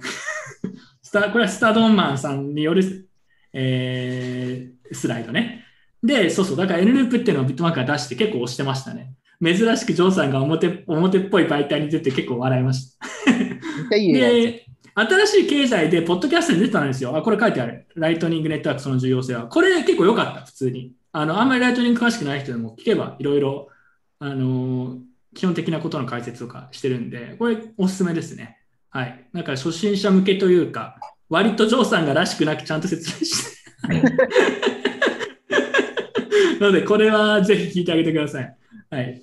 あとはね、これ、まあ、後で自分でまた別に記事にしようと思うんだけど、あのーこれも前半の話と関わるんだけど、ダイヤモンドハンズがね、要はライトニングのとビットコインのフルノードを運用して、まあ、ルーティングしたりなんかしようっていうのをずっとやってるんだけど、それでね、アンブレルっていうソフトウェアサービスが結構最近すごいイケイケで、何がすごいかっていうと、その、まあ、ルーティングを簡単にライトニングノードを立ててルーティングできるとかっていうのもあるんだけど、どっちかっていうと、パーソナルサーバーみたいな感じで、自分でサーバー立てて、そこのこう機能を強化していこう。ラズパイのパーソナルサーバーの機能を強化しようってことで、えっとね、なんか BPN のトンネルを簡単に作るテールスケールとか、あとは TOA のリレーができるサービスをごく 最近出したりとかね。結構それが面白い。単純なノードどうのとかじゃなくて、パーソナルサーバーとして、例えば、え自分のラズパイ上にデータを保管して、Nextcloud っていう、まあ、あれだね、クラウドサービスだね。だからドラ、Google ドライブとか Dropbox みたいなことを自分のサーバーでできるようにしようみたいな。まあ、そういうやつがあったりとか、なんかどんどんそういうね、あの、パーソナルサーバーとしての機能が増えてってて、最近。これ地味にすごい。うん。だから、それに関してちょっと記事ちゃんと書きます、後で。だからさ、なんだろうね。えー今後さ、メタマスクがどうのみたいな話ありましたけど、まあ、インフラか、インフラのアクセスが閉じられたとかってありましたけど、自分で自分のビットコインノードとか、まあ、クリプト、他のやつでもいいんですけど、ノードを立てられる限り、そういうものから影響されづらいっていう形を作ることができて、これすごいやっぱ今後重要性高まっていく気がしますね。パーソナルサーバーとか含めて。なので、これはね、えー地味に重要です。あとはライトニングラブスがなんかディスられてましたね。なんかそのプロトコルの策定に対して結構強いんですよ、ライトニングラブス、そのライトニングネットワークの、あのー実装のシェアみたいな高くて、なんか他の開発者を無視し始めてるんじゃないかみたいなことで結構ディスられてましたね。はい。まあでもこれは結構前から実は批判されてました、こういうのは。えー極度ブリッジで脱おじさん、ラップと BTC。これは極度、いわゆる某極度妄想さんが、えー発表した、えートラストレスにラップと BTC をやろうっていう仕組みですかね。簡単に言うと自分これ発表は見て、ちょっと中身全然理解できてないし、ちゃんと読んでないですけど、なんかってる？こう詳細知ってる、あこれはねそんなに細かく説明しなくていいんだけど、こういうものですって、なんか、ダットでいくとと、説明。うん。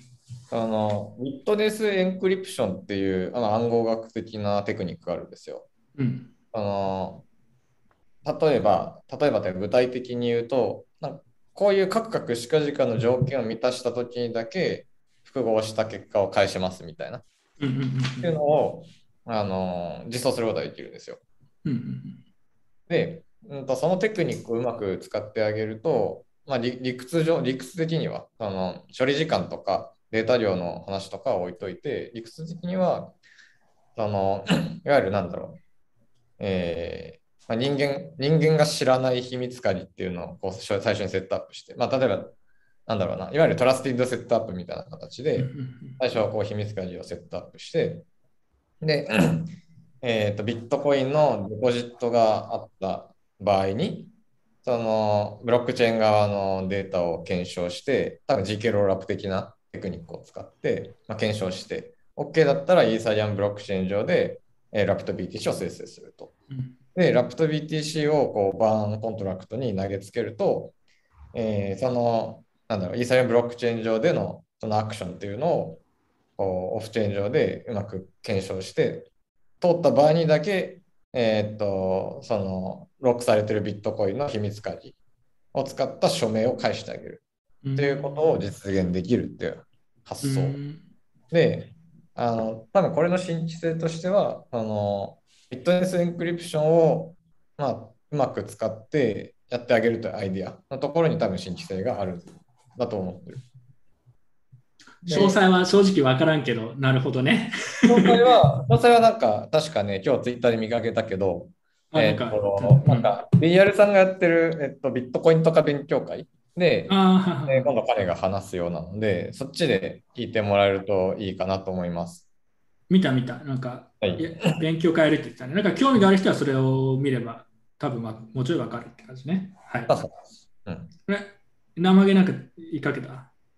あいや、もう同じような説明をしようと思って。あはいたぐらいですまあ、そうですね、ウィットネスエンクリプションっていう、まあ、なんか GK 以外にもいろいろ暗号学いろいろあって、最近の流行りは結構こういう感じで、なんか有機的、なんかこう、実際の具体的な状況に合わせて、こういう状況が発生したら暗号返しますよ。あなんか中の値というか複合化したやつ返しますよっていうのは結構主流で、うんそのそういう流行りの、まあ、流行りのっていうのは反対で逆、なんか言い換えると、まだ効率的に計算できなかったりとか、データ量がめちゃくちゃ多かったりとか、うんそういう意味でいろいろ困難抱えているデータ暗号方式なんですけど、そういう流行りのやつを使った、うんあの新規性のある方式っていう感じですね。うーんちょっと暗号とかはね、正直全然もう全くわかんないから、ちょっと別にコメントすることはあんまりないんだけど、まあでも新規性のあることをやってるとしたら、これは、あの、まあ、平たく言うと頑張ってほしいです。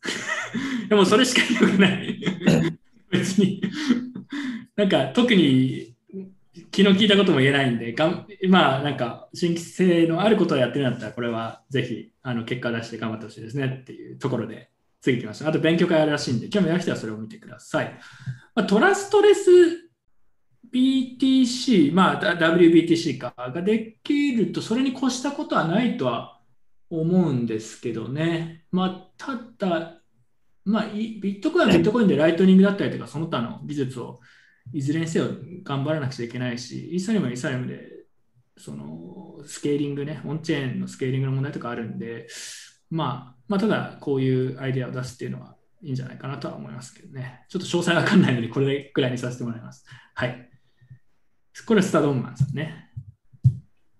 あ、出た。今日メイン来ましたね。えっと、来ましたね、メインが。はい。うん、何でもコスプレトークンのね、財布上場というのがありまして、これ、寝耳に水じゃないですけど、なんだこれと自分も思ったので、まあこれはね、正直にいろいろ聞いていこうと思うんですよ。で、これ、このスライドにもいろいろ書いてありますけど、リスナーからの質問を来てたんですよ。これ、先にこっち紹介しますけど、出川ゾンビさんからですね。えー敬愛するカナゴールド氏が下落相場に懐を痛む、あ、ちょっと待って、ごめん。下落相場に懐を痛め、ついに謎コインの開発に関わるスキャマに転向したという噂を聞きましたと。うん。ちょっと待って。あ、あこれか。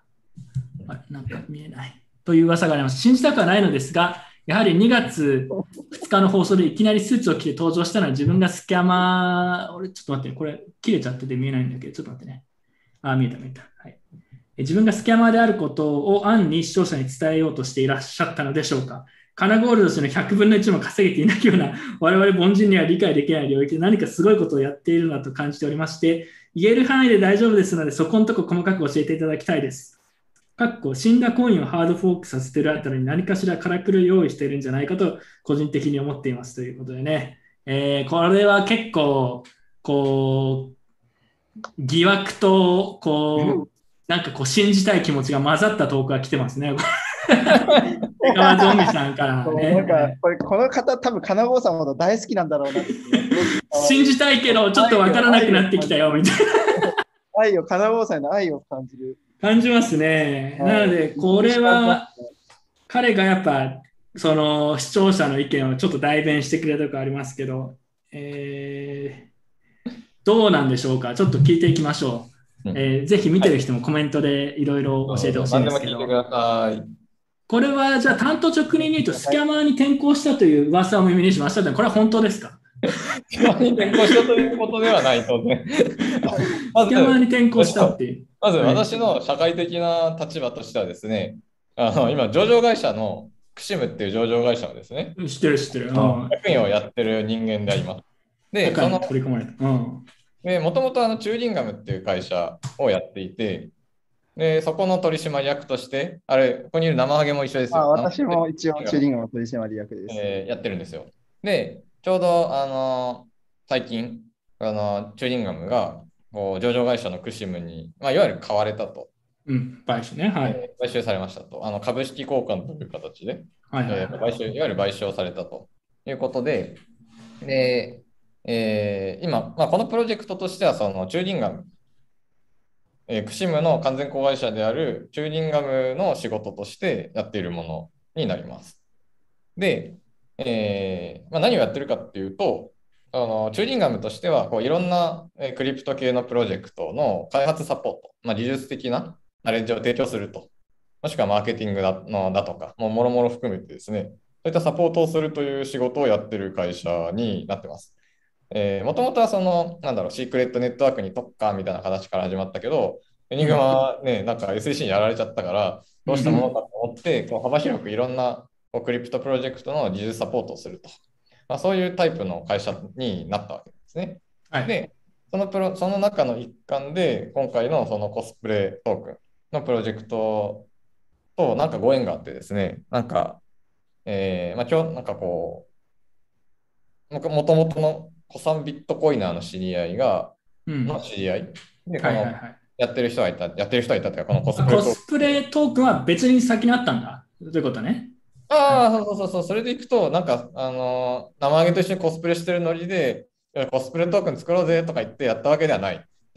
あ自分たちで作ったんじゃなくて、もともと存在してたのをそうそうそうそう技術支援というか、まあ、じゃあこういうふうにしたらいいんじゃないですかっていうで、技術とか知見を提供したってことね。はい。そうそうそう。で、このコスプレトークンをやってるところ、はい。まあ、やってる人たちっていうのは、もともと何何なのかっていうと、うんワールドコスプレっていうサイトがあるんですよ。なんかで、これは何かっていうと、あの、普通のコスプレイヤーが、えっと、自分の画像を投稿する SNS。例えばなんか、ピクシブだったら、自分の描いた絵を投稿する。で、はい。自分のこのギャラリーとして見てもらうと。そういう感じで、そのコスプレイヤーが自分のコスプレを上げる場所として、こう今だったらインスタと、えーこのワールドコスプレの自分のところに上げると。そういう感じで。まあそのまあ、そういう SNS ツールとして、まあ、ある意味閉じた空間の SNS として使われてて、で、ユーザーも100万人以上いるんですよ、世界で。あーまあ、そこそこの規模ですね。うんてか、あの、コスプレの中では世界で一番大きい SNS。専門、専門 SNS プラットフォーム。SNS うんなんですね。で、えーロシアのコスプレイヤーも使えるのでしょうか？えっ、と、ロシア人のコスプレイヤーもいます。はい。で、で、なるほど。じゃあそこがなんかよくわかんないコスプレトークンを出してたのに対して、こうう、えっと、アドバイスをしたりとか。えっと、2018年の頭に、えっと、コスプレトークンを、プロジェクトを、えっと、始めたわけですよ。で、えっと、まあ、今でいうところの、この NFT 的な構想を、まあ、持って始めたんだけれども、その技術的に自分たちのリソースだけだと、その、まあ、やりたいことが、ま、実現できないということで、まあ、なんかヘルプしてくれないかという話があって、で、あの、クリプトプロジェクトでもともとそのユーザーを抱えてるところってあんまないじゃない。なんかこう、新しくポッて出てきても、その、なんだろう、ユーザーベースが0人のところからこうコミュニティを拡大していって、で、みんな頑張ってるけれども、その最初からこう、まともにユーザー抱えてるんですよ、100万人も。っていうところが、なんかこう、すごい、すごいなと思ったんですよね。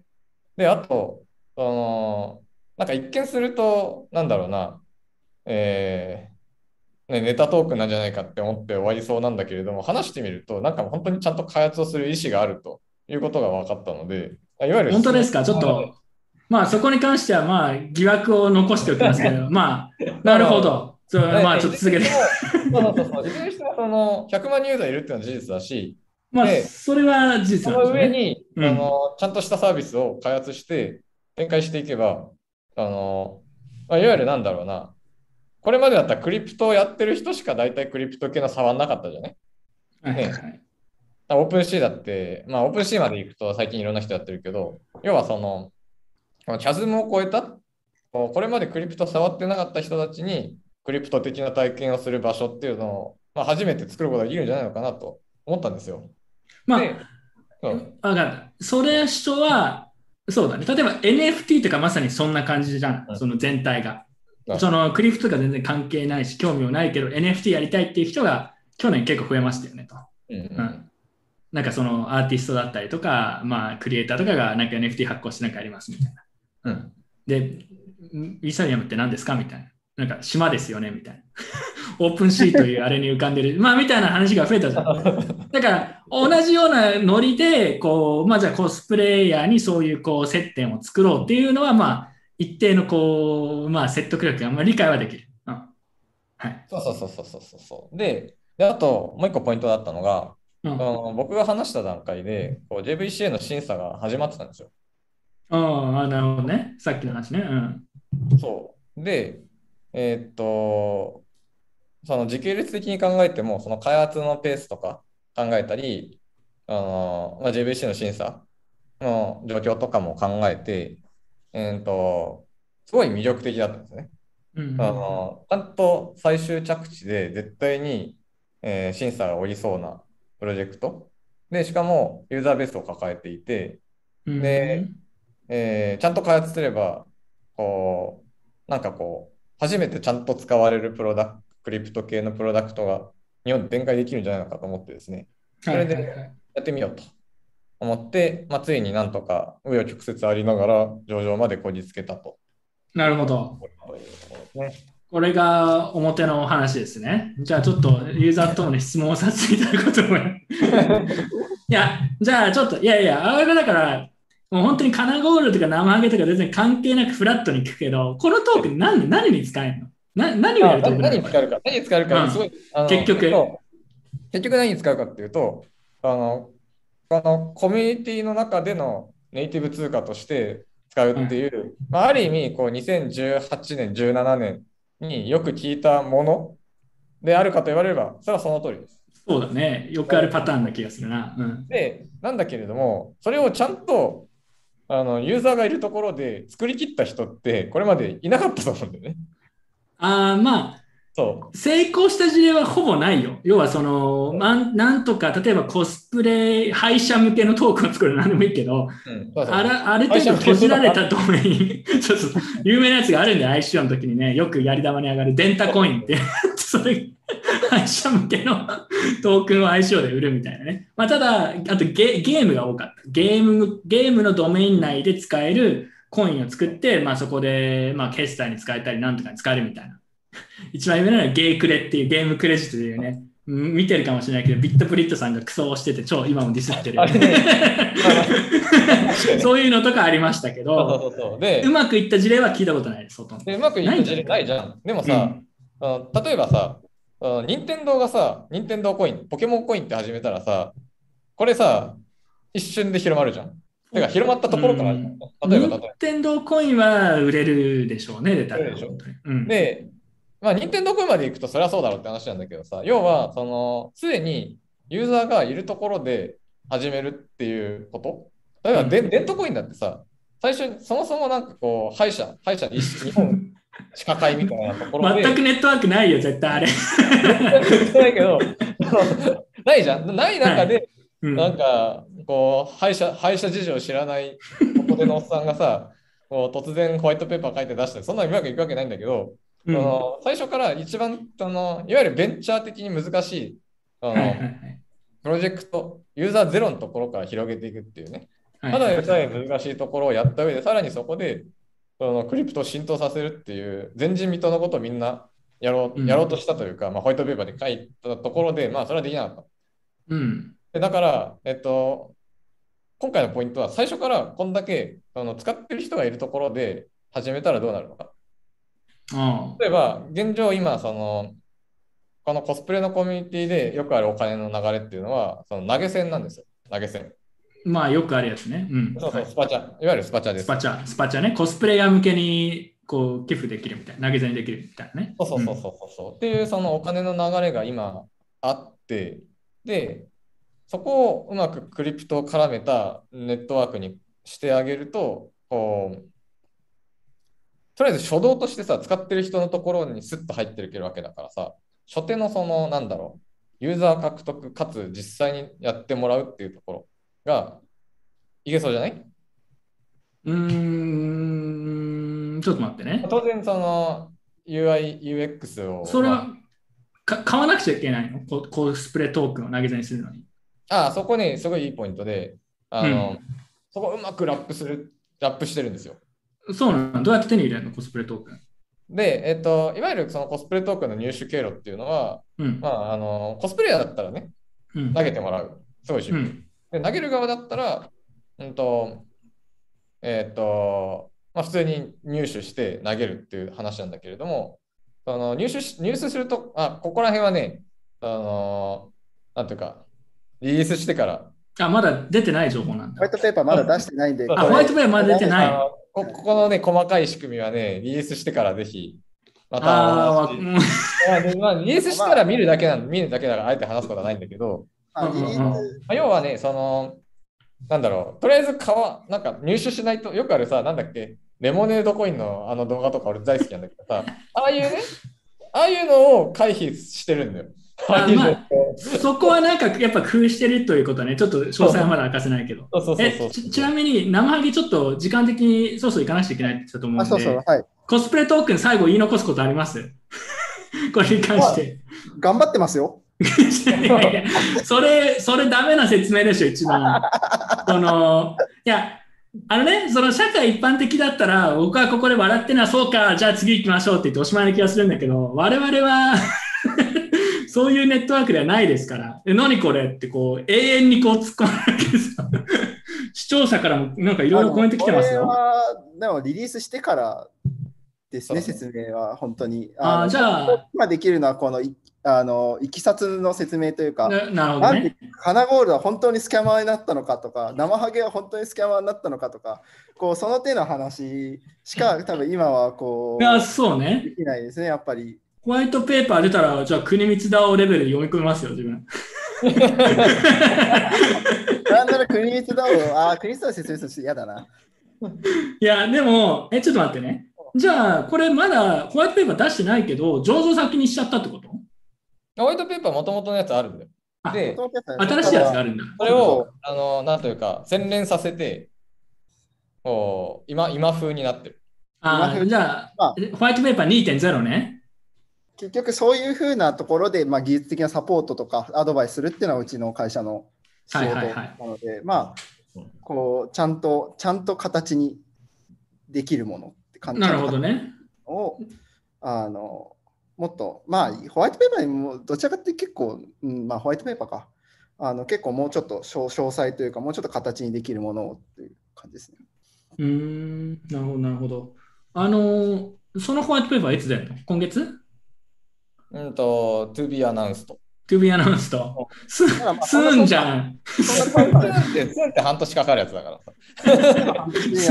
まあ、それで言うと、結構 TBA ですか割とすぐ出せそう。うん。ですね、でき、開発自体はちゃんと、ちゃんと進んでる。本当にちゃんと進んでる。わかりました。じゃあ、ちょっとそれ出てから、ちょっと裁判は継続しようかなと。そうですね。なんで今日の、今日できる断罪は、ちょっとカナゴールドどうなってんの生ハゲどういう経緯でこうなってんの、ねっていうところまでが今日の審理第一審ですね。まあまあまあまあ。第一審でお願いしまわかりました。だから自分これ本当に全然よく知らないんだけど、結構ね、怪しい人が押してたとかいう話は、そういうの見たんだよ。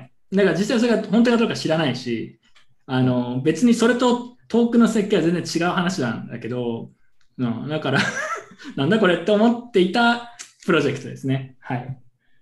まあなんかち、ょちょっと、ちょっと結構、結構怖いコメント来てるよ。友達は親御さんに胸張って勧められますけど、何これ。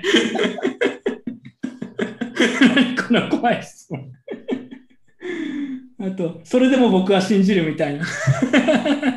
なんかすごい葛藤が起きてますから、視聴者の中で。ねなんかその、信じるとか信じないとかそういう話じゃなくてさ、あの、なんか、あの、とりあえず財布ね、財布。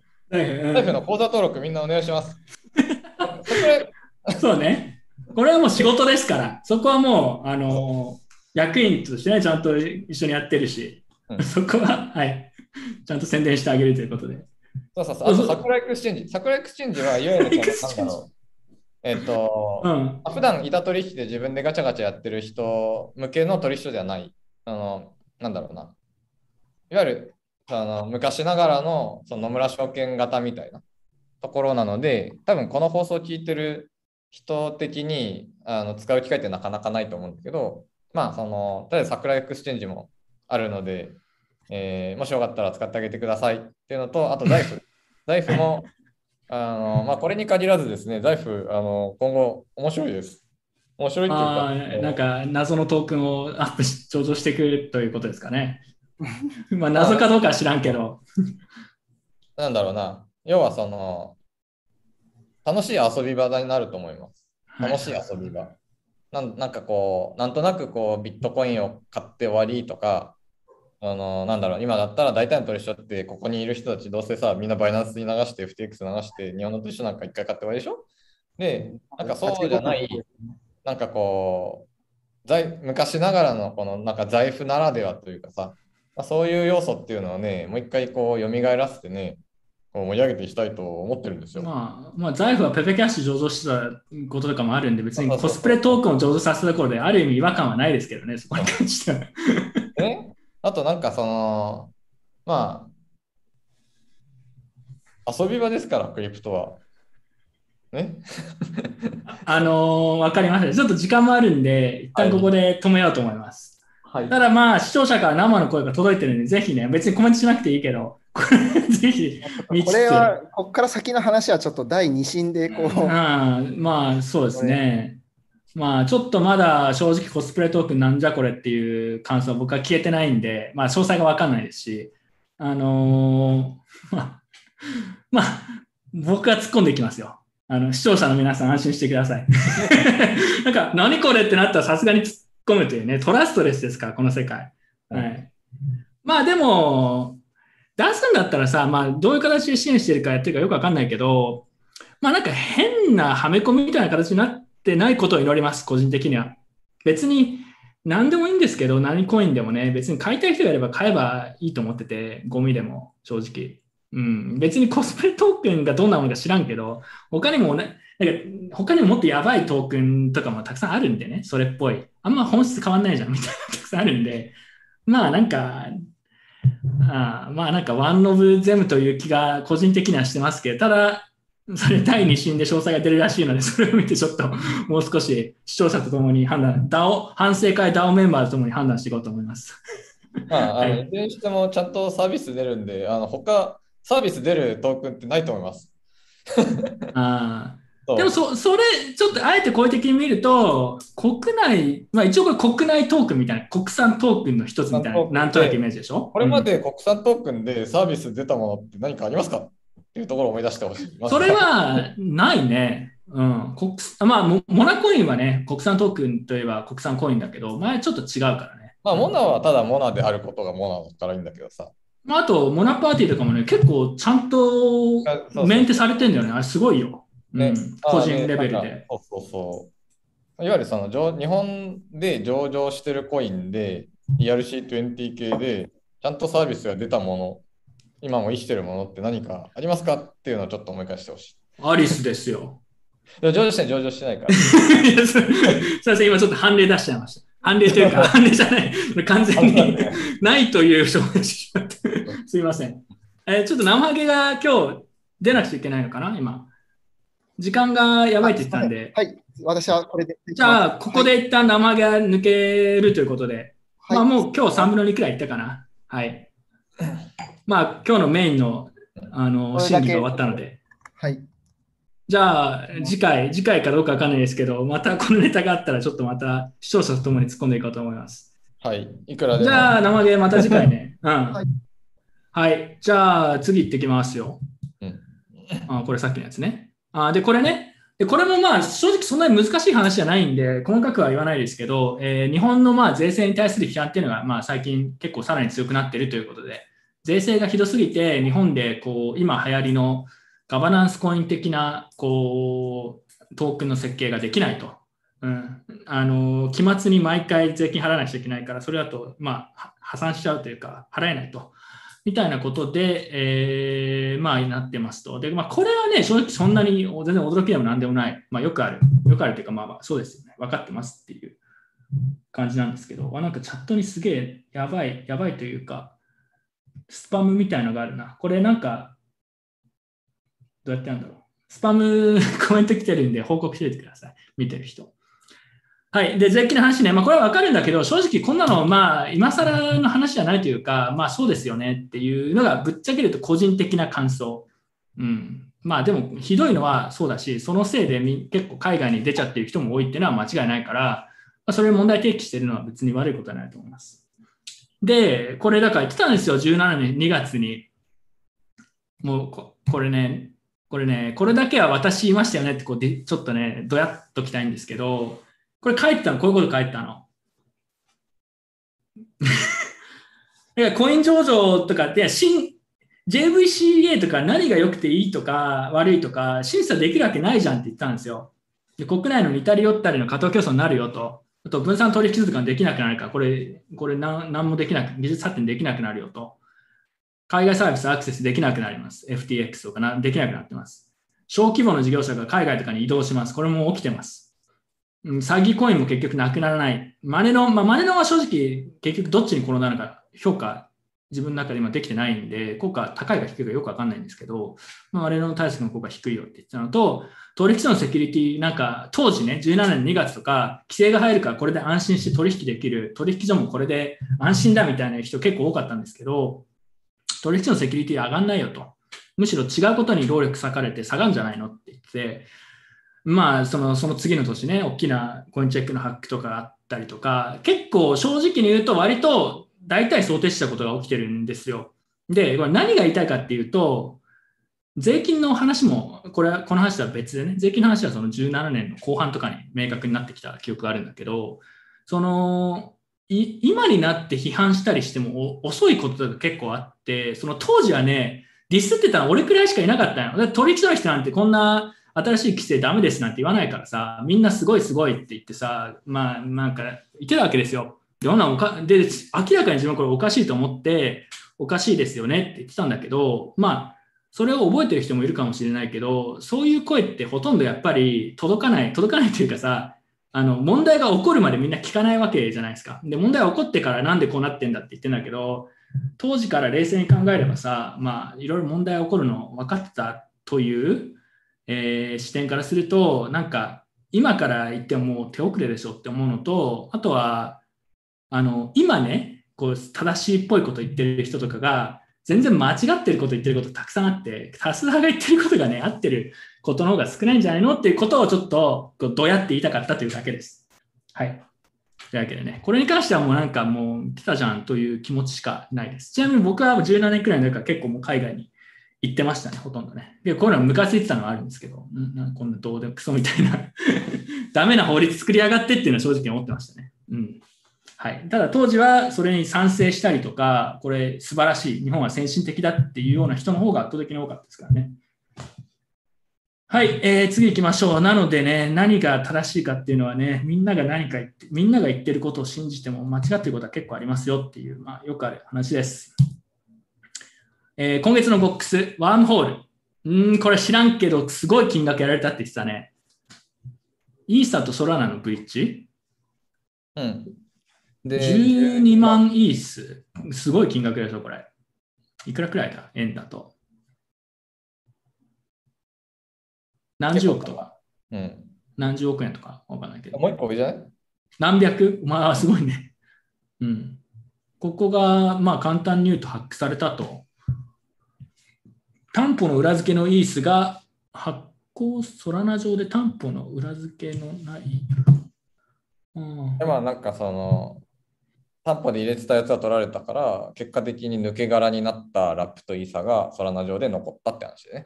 で、まあ、抜け殻のやつに当然価値はないんで、っていうね。うん残りはソラナ上の。うんで、結局全額補填したの、これ。すごいね。よくお金あったね。すごいでしょ。何百億でしょ。そさすがにこれそんな簡単に補填できる金額じゃない気がするけど。えーなんだろうね。あうん。いや、なんか自分それ以上は知らないか、あ、そう、そうなんだっていう感じだけど、なんかある。まあ、なんかでも、ブリッジ系が狙われ、最近狙われてるって話は聞くね。だから、うん、新しいゴックスのトレンドですね。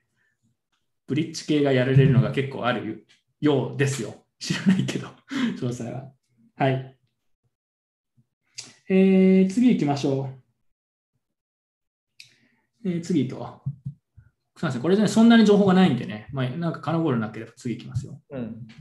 オープンシーのゴックスありましたね。オープンシーがゴックスというか、オープンシー絡みのフィッシング詐欺だったっぽいね、結局ね。そうそうそうそうそう。なんか、うん、ただ同時多発で起こったから、さ初動ではこう、オ脆弱ープンシ性があったのかなってなってーオープンシーがハックされたんじゃないかっていう意見があったけど、結果は、えーオープンシーを騙ったメールでフィッシングメール、まあ、よくあるやつですね。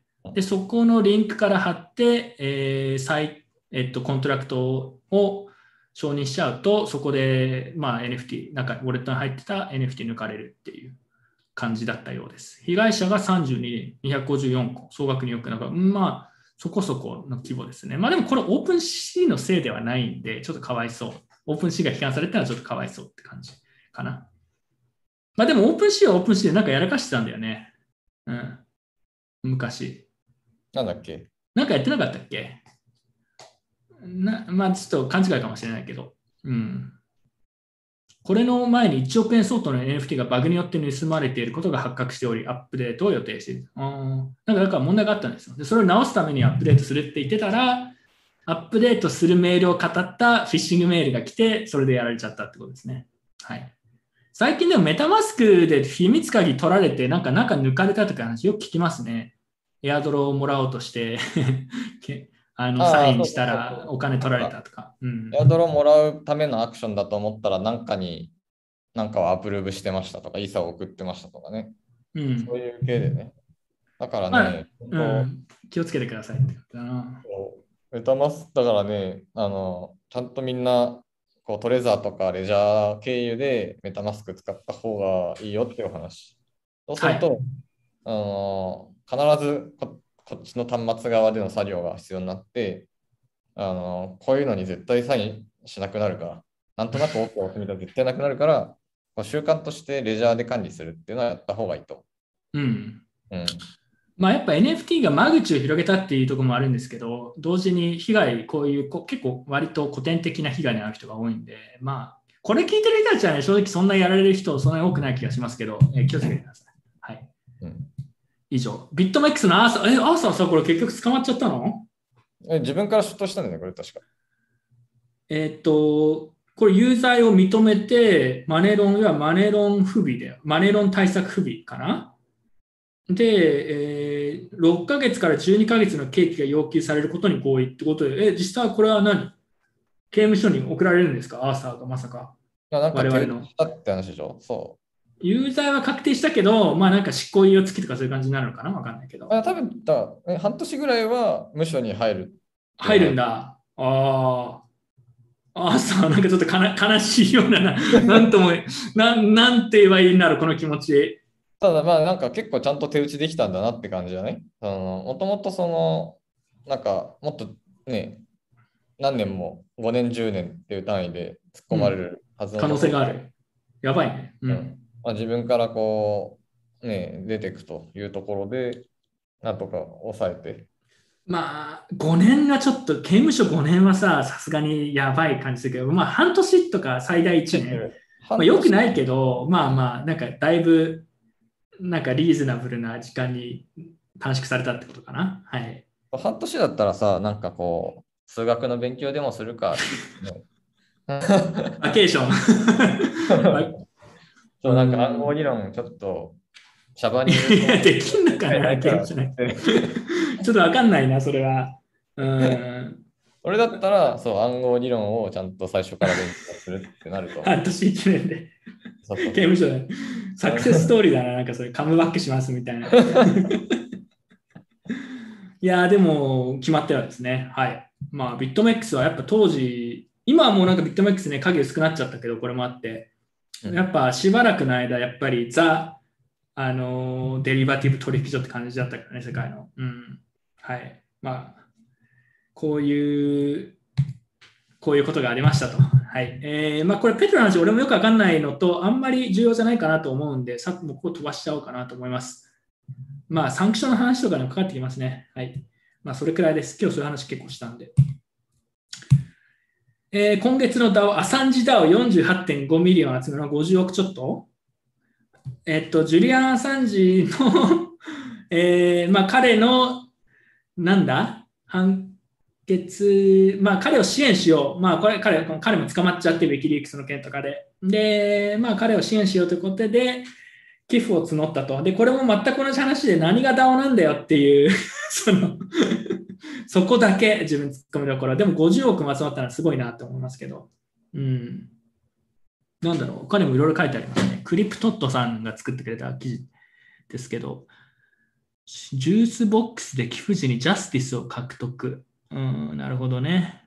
まあ、だからさ、その、寄付の、こう、寄付をちょっと楽しくするじゃないけど、ちょっとした動機づけにトークンとか NFT 使うのは別に全然自分は反対ではないんですよ。別にいいと思うんだけど、DAO ではないと思うというところだけかな。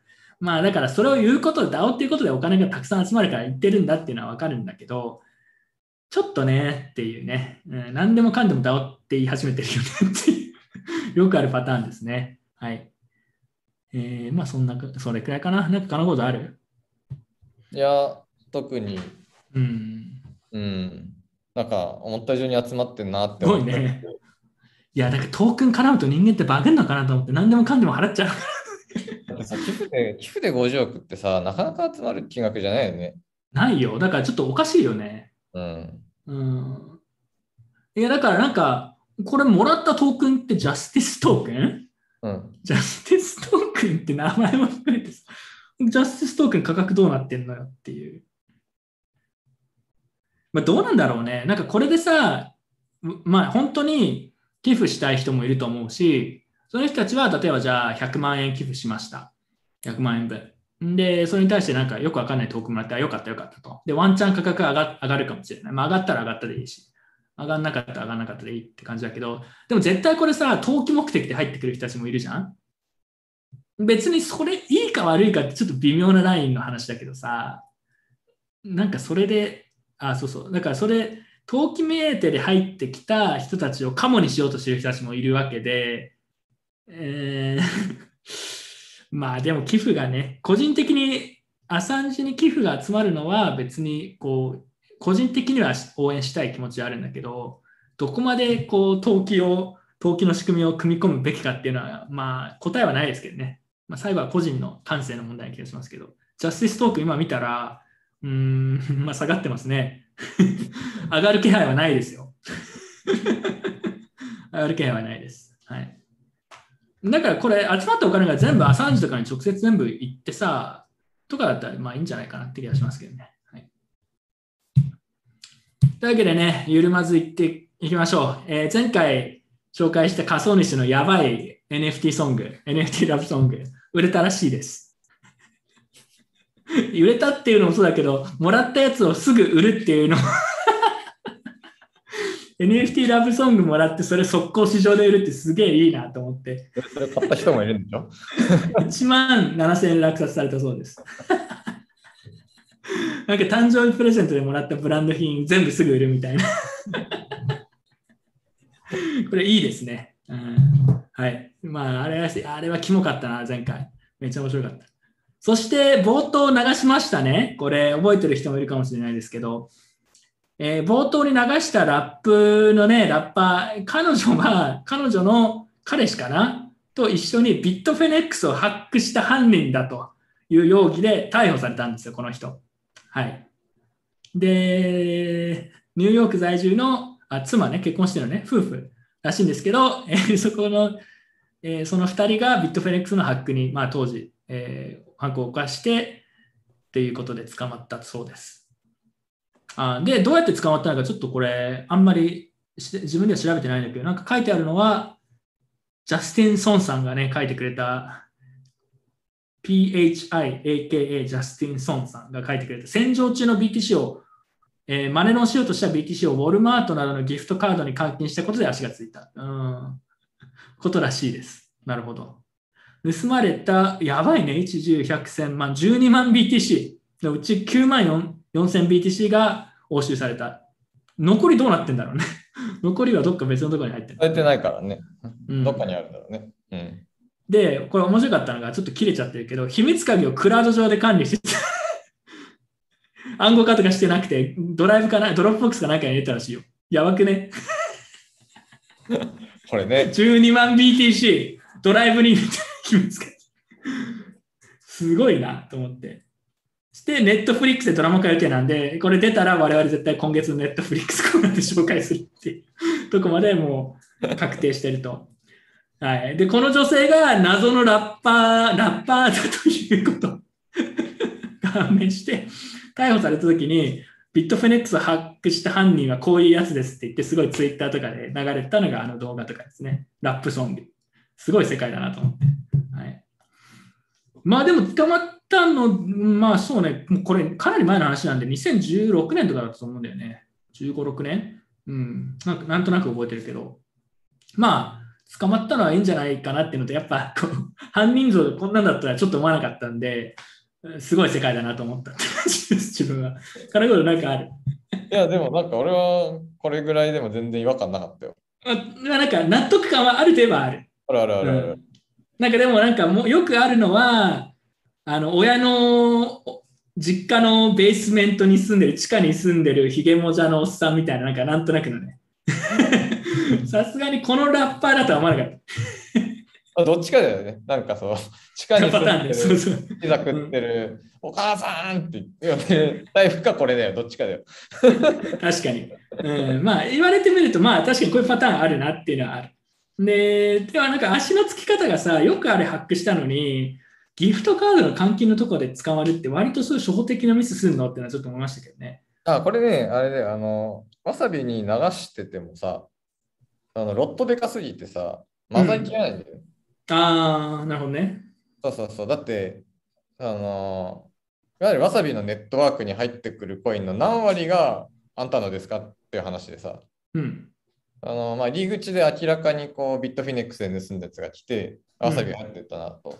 で、うん。出てったやつがこうなんか使われていくんだけどさ、あの、ね、同時期に使ってる人の割合がさ、他の人の割合がそんなに多くなかったらさ、出てく方も大体その、持ち主同じじゃん。うんっていう感じで、あの、まあ多分これかなみたいなところをこうつないでいくと、例えばなんで、要は要は Bitfinex のお金がミクシングに入ってきた後に出てったコインの使い先で、えーなんかウォルマートでこの、この姉ちゃんのとこに入ってると。で、別の時期の Bitfinex の洗浄されたやつが出てきた頃のタイミングに、またここに入ってると。ってなると、うんまあその、結構絞られてくるんだよね。まあ、うん。そうだね何。何人ミクシングに同時に参加したかとか知らないけど、なんか、例えばミクシングした直後にウォルマート使ったら結構すぐば結構すぐ判断されそうな感じがするね。だあ、から1回だとね、多分ダメだと思う。あのダメだよね。何回もやるとかさ。時期に分けて、毎回毎回出口でこいついるってなって、あの多分1回目では候補がまだ1000人いるけど、2回目で10人に絞れて、3回目で1人に絞れて、はいはいはいそういう感覚でね。うん。まあだから、わさびとか他にもね、イーサリアムだとトルネードなんとか、トルネードキャッシュ。うんえ似たどういう仕組みなの？トルネードキャッシュって。ああれはね、なんかその時系列的な発想で、あううんやつなんだけど、そう、あのあれも同じだよ。あのそんな使ってる人いるわけじゃないからさ。 Tornado Cash でなんか、最近だと DeFi 関係のやつをハックした後に Tornado Cash で wash するみたいな話を聞いたことがあるんだけど、うん、わさびとかと比べると匿名性とかはどうなの？ Tornado Cash って。まあそれでいくと同じ、うんえっと、同じなんだ。大体同じような。うん同じような意味合いで、なるほど。あなんならトレードキャッシュの方が技術的には混ざちゃんと混ざってる。おおなるほどねけ。ど、ただユーザー少ないと、ね、入り口できょ大きな人いてさ、出てく方で大きな人いたらさ、結局、あの結びついちゃうんだよね。いや、そう、だから、そうだね。あとは UTX をせっかくミックスした後あした後に結合しちゃうとかね。なんか、でもこのこの人たちがどこどこまで それを詳しかいや、多分わわかんないけど、女性の方がこれやってたら、ちょっとすげえって思うけど、ラップしながらね、わミックス、あの、わさびとか言ってるのちょっと想像できないんだけど、男性側がやったのかなわからんけど、うん、どこまで気使ってやったのかちょっとよくわかんない。わさびをね、信じすぎてたんだと思うよ。いや、なんか、多分そうなんだろうね。うんうんなんか他にもそういうのなかったっけ？わそういう事件があったか、えっと、誰かが言ってたかちょっと忘れたんだけど、まあ、わさびに何回か通すだけでは、その言うほどの匿名性は得られないというか、そ相当気をつけないと、どこで混ざっちゃうかもわかんないし、そんなに簡単なものじゃないみたいなね。うん。まあ、それはそうですよね。あわさび使い方ミスると単純になんかミスるっていうだけの、いや、よくあるんだけど、うん、あるじゃん。ね、うんなんか混ざってないやつもなんかインプットに混ぜちゃったみたいな、初歩的なミスある。結構これ初歩的なミスで捕まるイメージがある。それまでずっとミスなしでやってたけど、どっかでやっぱほころび出ちゃうみたいなね。うんそれなかったとしても、あのネットワーク的にバレるっていう、あの状況的にもうこいつしかいないっていうのははいはいはい。できるから、そしたらで FBI とかがある程度こう足がついたら、あとはもう物理的に監視したりしてとかね。そうだからこれそうそうそうあの、わさび出した後に、なんか KYC やってないと一緒に送って、でそこから出して、そで、まあ、そのもう一回わさび通して使うとか、そういう、それぐらいこう、気合い入れてれば、まあ、さすがに捕まらないと思うんだけど、あのあんま使えないんだよね。うん。うん。シルクロードとかも結局、結局結構初歩的な、Silk Road の初期の時に何かのフォーラムで投稿したやつのメールアドレスとかがリンクされて分かって捕まったみたいな確かあったんで、あれは Tor とかミクシングそういうことではなくて、単純にあの使ってたメールアドレス、本人も多分気づいてなかったんだけど、それで分かったってことだったんで、まあなんかこういうのは、なかなかあれだよね。あと The、The DAO の犯人がね、分かったとかいうやつもあったんだけど、うんそう、だからやっぱどっかでこれ、こういうのって分かってくるようになってるね、最近。なんか以前に比べて前より、こう、こういう操作が入ってバレ、バレるというか、捕まる可能性が上がってるというか、まあ精度が上がってきてる感じがするね。なんか手法が、手法が改善されてってるのか。まあ、手法のアップデートと、あと時間経つと、やっぱデータ増えるんでね。うん。うんっていうところだよね。まあ、なので、そうね。はい。こういう犯人、他に捕まってないやつも結構あると思うけど、けコインチェックとかね、まだ分かってないんだよね、それで言うとね。ああれすごいね。だから、コインチェックで日本人なんじゃないかっていう意見、意見というか予想が多いけど、ああいうのもそのうち捕まってくる可能性ありますね。はい。財布もまだ分かってないのかな？財布は犯人、まあ捕まってないね、多分ね。うん。まだ財布も捕まってない。てか、日本のやつは何も捕まってない。ちょっと待ってそれ日本の警察のあれですか？それはもしかして。日本の警察の能力の問題ですか？もしや。いや、まあ、さすがに FBI に勝てないっていう話なんじゃない？うん、そうそうね。FBI にお願いし、お願いするしかないじゃないお願いするしかないですかね。頑張ってください、神奈川県警も。はい、えーで、この冒頭のラッパーの人なんだけど、これで、小ネタがこの、この女子ラッパーに関して結構あって、それが面白いんだよね。なんか、 LinkedIn のあのグループ見たら、 anti-money laundering のグループに入ってるってさ、 fraud prevention specialist のグループとかに入ってんの。地味に KYC、AML、 worldwide identity verification data source に。このグループに入ってるの。めっちゃ面白いんだよな。はい、えー、まあそういうこ、こういう人が犯人だったということでね、これはほぼ確定というか、まあ犯人なのはほぼ間違いないんでしょう。で、裁判があって、どうなるんでしょうね。だって、盗んだ金額だけで言ったら過去史上最大でしょ？今の多分フィアット金額にしたら。史上最大か。くらいだと思うよ。うん、だってや、盗んだ時のビットコインの価格は今より全然低かったし、うん、その当時で大きかったもん、何十億円とか。だから今、ビリオネアですよ、余裕で。シンプルに12万枚だもんね。そうだよね。いっぱいだもんね。うんまあ、最終的にはウォルマートで何か買おうとして捕まっちゃったっていうのはちょっとかわいそうな話かわ、かわいそうじゃないの。別にかわいそうではないです。なんかちょっとそこも含めて、なんか完成度高いなって感じがしますね。はい。えー、っと、はい。じゃあ次行きましょう。まあ今日は時間もあれなんでね、そろそろ終盤に向けてやっていきますけど、ブロック男の天敵、商社マンが業界へ参入ということで、これはか金光さん雄三案件ですか？ジパングコイン。うなんでしょう、このネーミング。れ金連。動。うん。ジパングコイン、三井物産、入ってきましたね、ついに。うんこれなんか、みやび使ってるんだよね。はいはい。うん。え、ね要はよよくあるテザー型のステーブル、まあ、 gold-backed のステーブルコインなのかな？そうそうそうそうそうそう。で、えー、みやび使ってますよってことで。これ何に使うの？誰が何に使うの？分かってない。分かってない。ちゃんと調べてない。なんか名前が面白いなって思って。ジパングコインはうん、どういう倫理を通してジパングコインになったかのが気になっております、我々。名前の倫理通った経緯ね。ジパングコイン。ロゴ結構見ると、あじわじわセンスいいなって思うけど、名前、ジパングコインできたかっていう。あとなんか東証が、てか日本取引所グループが出資してるらしいね。結構ここに？10えい出資してるって話でね。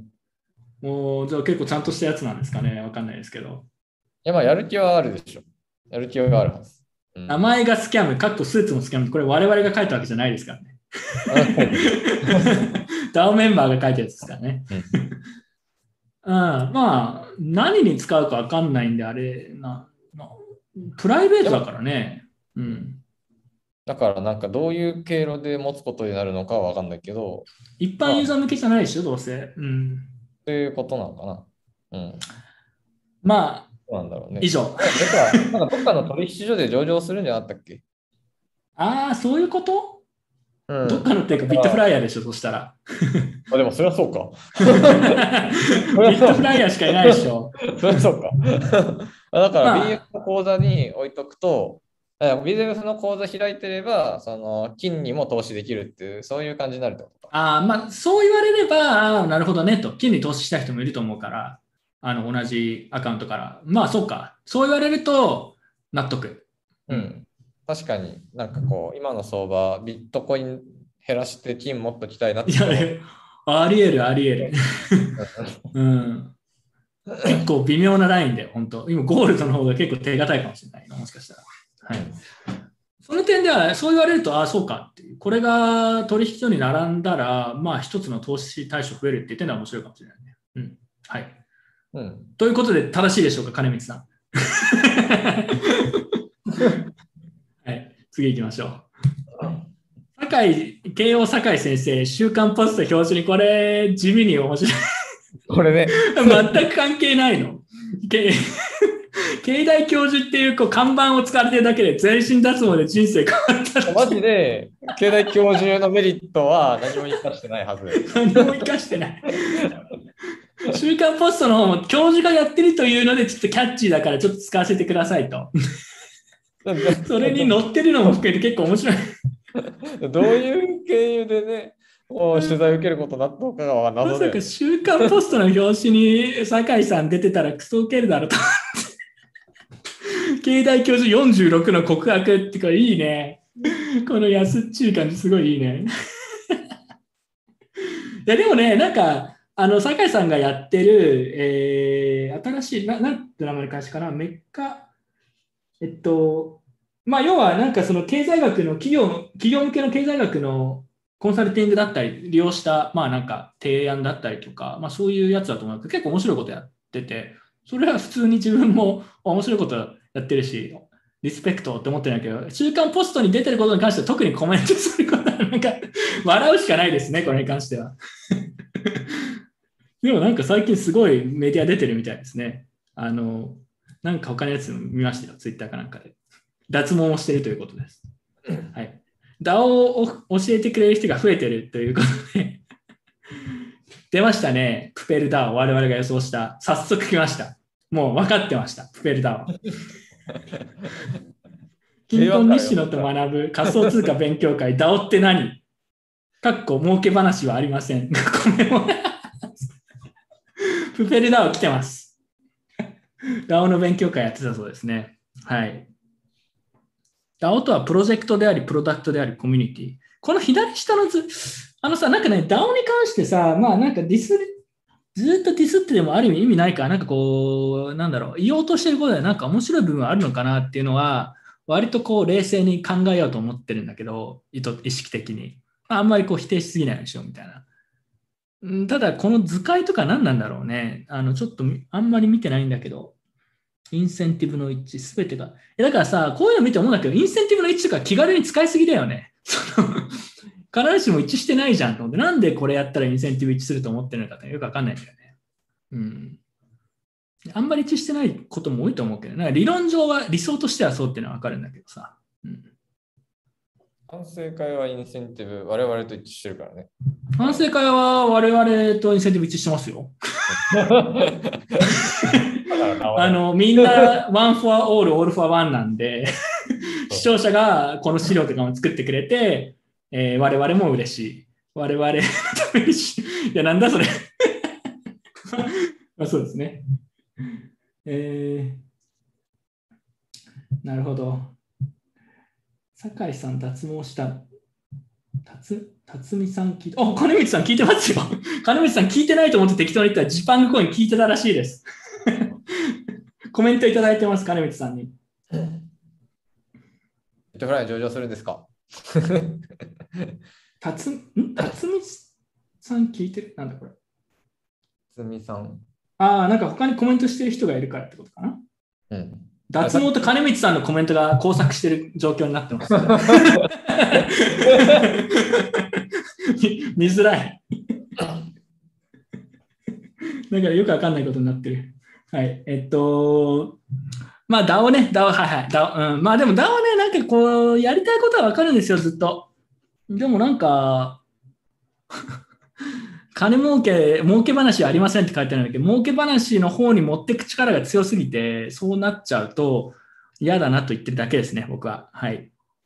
せっかくやるんだったらなんか、金頃さ、じゃあ、金頃に聞きたいんだけど、うん経済学的な、こう、なんだろう、設計とかも含めて、この左下の資料のさ、右のリーダーシップ、ガバナンスウォークみたいな、このこのモデル、うんこれをさ、本気で追求していくと、なんか本当に、いわゆるこう特定の目的に対して自立分散的にみんなが動くみたいな設計できると思う。これ突き詰めていくと。まあ、感感というか感覚でもいいんだけど、投票、基本投票ベース。基本投票ベース。感覚でいくとね、あのー、いかん、いかないよりかな、どっちかっていうと。うん、あのーやっぱそうだよね。うんなんかこう、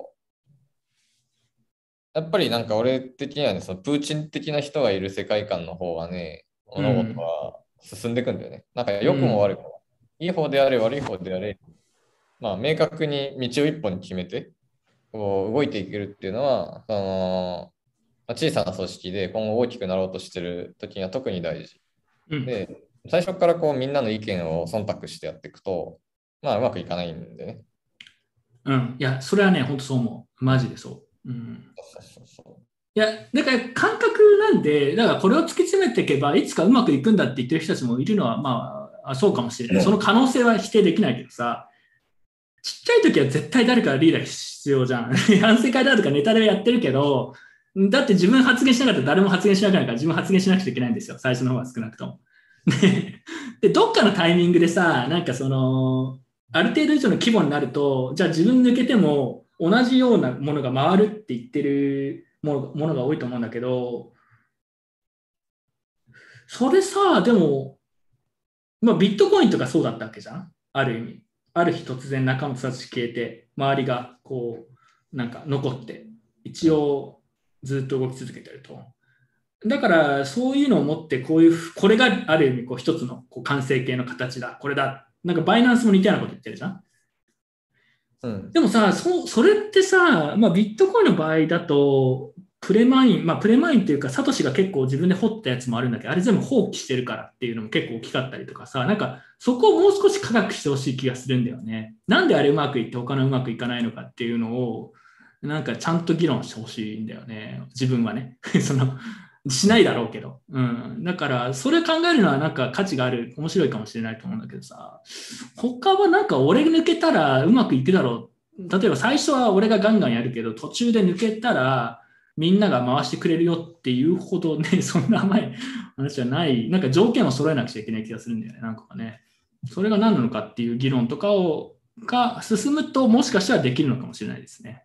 あそうそうそうそう。なんか、うん。あのそもそもなんかこの株式会社って仕組みはさ、うんあ。の特定の人が働いてるからビジネスになってるんですっていう状態じゃなくて、その会社っていう箱で、まあ、形式少なくとも形式的にはその特定の人がいるからできるんですとかいうのではなく、こうずーっと続いていくように設計されてる。例えばトヨタとかって、あの創業者で今働いてる人って、まあ、当然誰もいないわけで、うん。でもトヨタって会社は今もあると。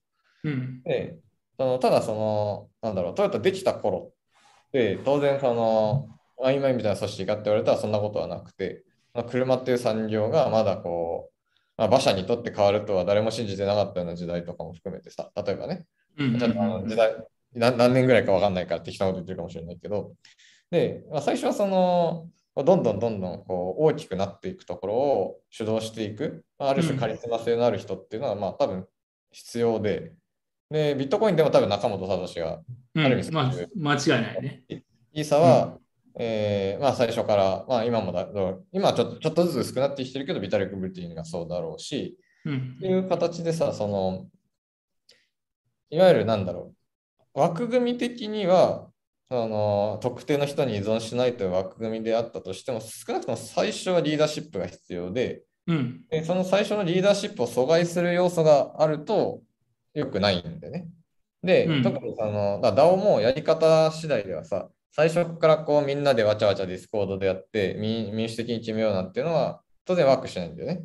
だから、まあ今はさ、ワークしないんだけど、そうでワークしてるようなゲーム、ゲームというかなんか、それもみんなうまくいってるような体でやってるってだけだよね。絶対そこに影響力を持ってる人とか、まあ、中心人物がいて、うんだから俺が決めてるわけじゃないってこう言ってるだけなんだよね、要はね。別に自分最初にそういうリーダーがいるのは悪いことだと言ってないからね、必ずしも。あ、そうそうそうそう。で、い多分いるのに DAO って言ってるのはおかしいでしょって言ってるだけであって。うん。でも、なんだろうな。ビットコインもさ、中本聡が頑張ってた頃、だから2009年とかうん。で分散されてましたかと。うん。えじゃあ、例えば中畑さんがこれが DAO なんですって言ってたとした時にさ、多分その時は多分 DAO じゃなかったじゃん。DAO じゃない。仮に坂田氏がこれ、まあ、そのことはなかったと思うけど、これは DAO ですと、私は管理してないですって言ったら、多分誰も参加しない。なんだこいつって。なんだこいつ、お前や、うんお前が頑張ってるだろう、なるじゃん。何矛盾したこと言ってんだって言って、何も起きなかった気がしますね。うん。全然分散されてなかったと思いますよ、最初は。うん。で、そこから、こう今となってはなんかこう、すごい分散されてるけど、多分そこのなんか、こう、魔法のテクニック、テクニックなんか、うん。汎用化できるものじゃない何かがあるんだろうね。そうだよね。だからそれはやっぱ気になるよね。なんかそういうテクニックというか、そういう設計はできるのかっていうのはすごい面白いと思うんだよね。ビットコインでできたことは他のことで、で、なんか真似できるのか。例えばイーサリアムだってさ、まあ、まだビタリックいるって言ってて、いわゆるそのリーダーとか最初の初期の開開発者というかファウンダーだね、みたいなのがいて、その人たちが、えーまあ、大きな影響力を持ちすぎない形の、そういうこう組織というか、そういうネットワークを作れるかっていう、まだ途上だと思ってるから、自分は。うんまあ、そういうのはイーサリアムとかにも関わってくると思うし、うん。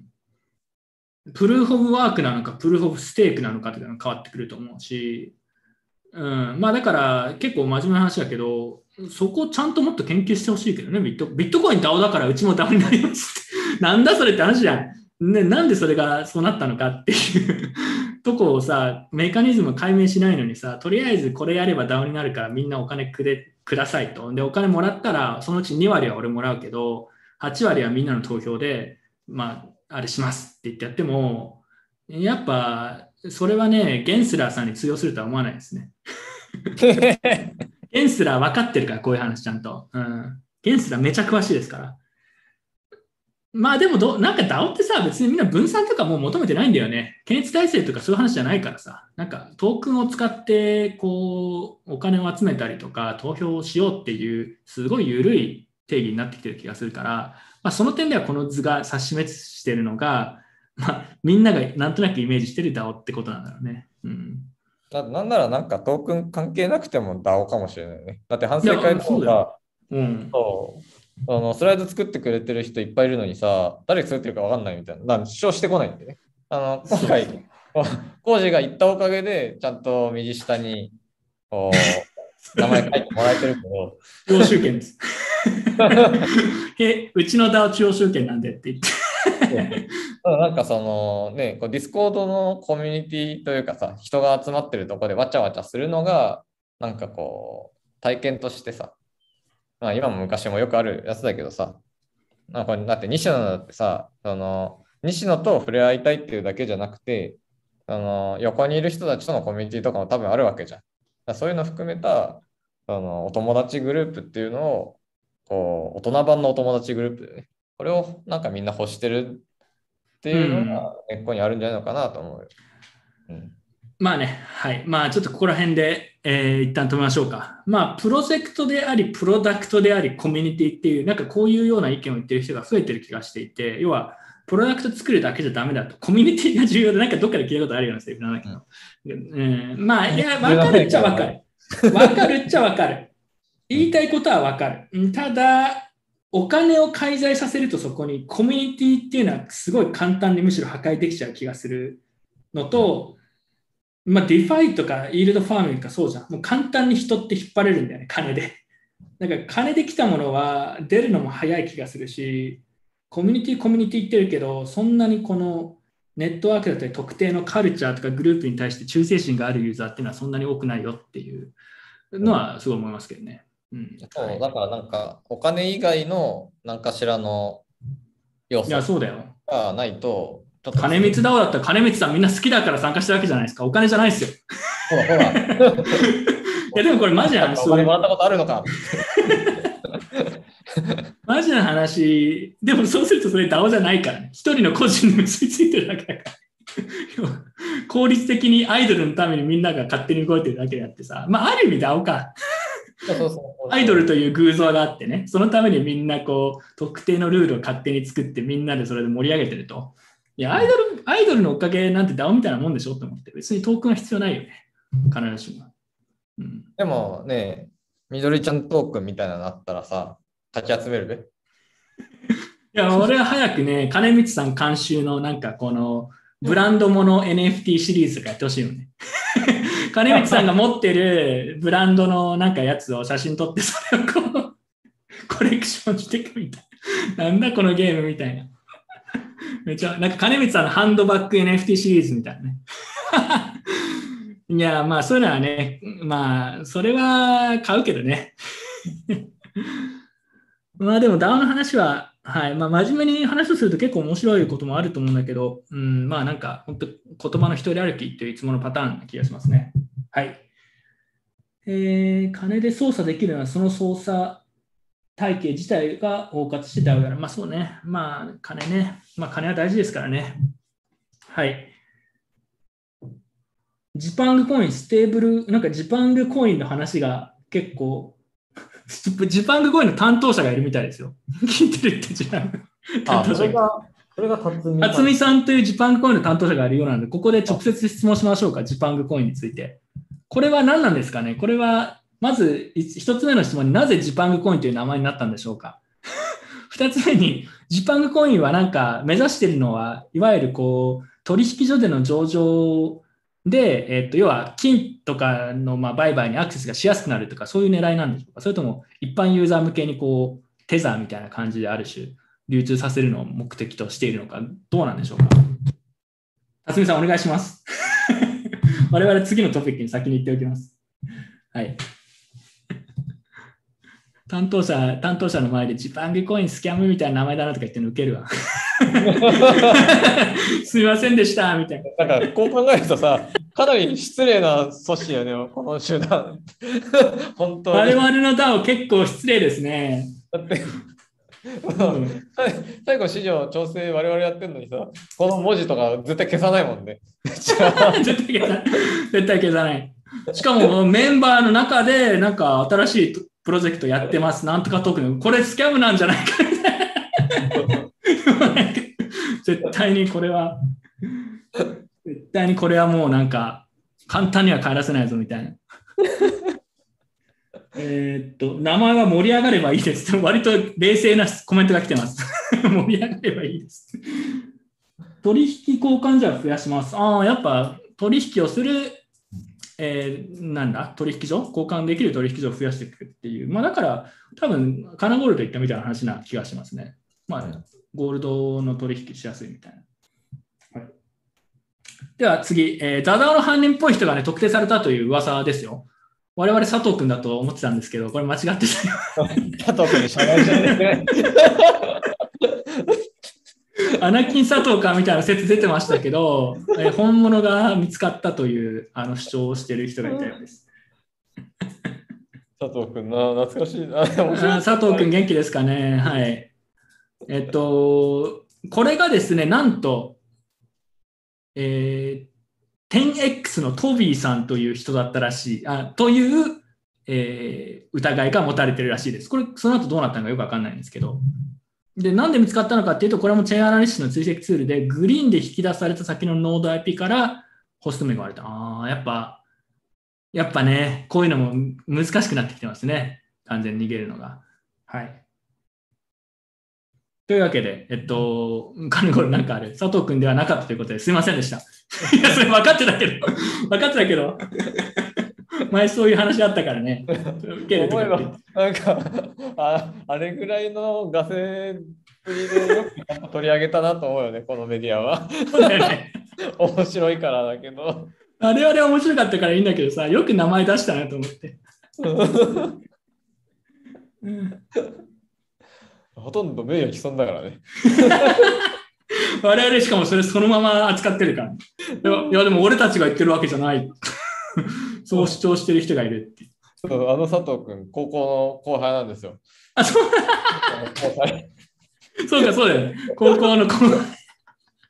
高校の後輩がザダオの犯人として疑われてたという。そう合コンであったの。あとはでも日本の首相の高校のまあ遠い先輩がなんか増税しまくってるという。そう、高校の先輩が。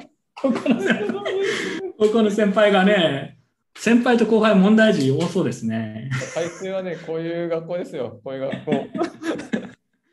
いや、でも佐藤君ではない可能性がこれでかなり高まりました。はい。で、これは、どうなこれ、確定したのかどうかよく分かってないんだけど、なんか結構確率が高いとかいう話みたいや、なんかさ、いですね。そう、うんあの、ビットフィニックスの方は逮捕されるところから始まったけどさ、うんこっち。はなんかリークみたいな感じから始まってんだよね。逮捕されてないのね。これ逮捕されんの？これ、でも逆に。これ難しいとこだと思うんだよ。やっぱ逮捕されんのかなと思って。いやな、犯人だったら逮捕はされるんじゃないのかな、多分。まあ、お金を取ったということなのかな。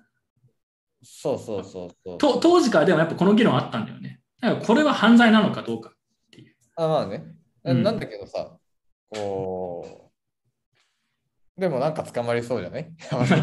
何かしらで捕まる気がするけど、だって、10X ってもともとこの人やめ途中で辞めたのかどうかあれだけど、なんかもともと結構やばいみたいな話？というちょっと黒い噂みたいなのあったみたいだから、まあ、これも詳細は自分知らないけど、まあ、なんか発展があるのかもしれないですね。今のところなんか、うん、この人シンガ、シンガポールとかに住んでる人なんじゃないかな？わかんないけど、確か 10X ってシンガポールのプロジェクトだった気がするんで、シンガポール、この人が今はもう同じところにいるかどうか知らないですけど、シンガポールの方でなんか取り押さえられたりとかあんのかな？でも、でもさ、 The DAO ってでもさ、だってあのビットフィネックスは企業に対する、まあ、そのハッキング？だから、まあ、割と分かりやすいんだけど、 The DAO って少なくとも本人たちはさ、当時、これは企業じゃない新しい organization だと。 Code is Law だって言ってたからさ、これ誰が何を訴えるのかっていう話にならないのかなと思って。うん。なんかもしかしたら捕まらないかもしれないですよ。そしたらそれで興味興味深いっちゃ興味深いですけど。結果的には確かにイーサリアムクラシックを取られただけだからね、結果的には。そうなんだよね。だから、これ犯罪なのかっていうのは結構面白い議論な気がするわ。うん。だって誰が訴えんの？開発企業？スロックっていう、そのザザを当時開発してた。わかんない元は当時ダダオにお金入れてた人で、ああ、そうか、集団訴訟みたいな。か入れてなかったらイーサとイーサクラシックになってたところが、イーサだけしかもらえなかったでしょ？ダダオに入れてた人だけは。っていうことで、あーまあ、あれか、当時の投資家が集団訴訟とかを起こす可能性はあるのか。うん。うん、いいくらを返せって話？言うのかな？ちょっとわかんないですね。まあでも何か、あのこれがえ進展があったら、ぜひ次回以降、反省会ダウンメンバーの方盛り込んでおいてください。はい。次すごいどうでもいい話なんだけど、そうう。ん。あのね、俺がその人生で初めて海外の取引所を使ったのが、うん、俺ビットレックスだったんだよ。フェネックス、うん。そう。で、初めてビットレックスで買ったアルトコインが 10X だったんで。っていうしょうもない話。なんかその、なんで 10X 買ったとか覚えてるの？なんかよくわでかんなけど。ないんか、あのね、友達がね、10X がいいよって言って、来るって。来るって言って、ああ、10X 来んのかっつってよくわからずに買ったの、2017年。いや、でもね、最初はね、みんなそうよ。俺もなんか謎のものこれと思って、本当に何もわかんないんだけど、まあパチンコだよね。なんかよくわかんないけど、なんか上がりそうな気がする。なんか買ってんのよ。うんいや、だから、まあみんな最初適当なの買うよねと思って。そこは絶対誰しもが絶対通る道なんだよね。なんかよくわかんないけど、謎なコインを買うっていうのはみんな最初やるんだよね。うん、はい、次行きましょう。10X のクレジットカードまだ来ないんだけど、来てないの？スキャンあれだが、えなんかどうなったの、うんで日本、日本には配んなくなったんでしょ、確か。あ、そうなの？あ、規制的な話で？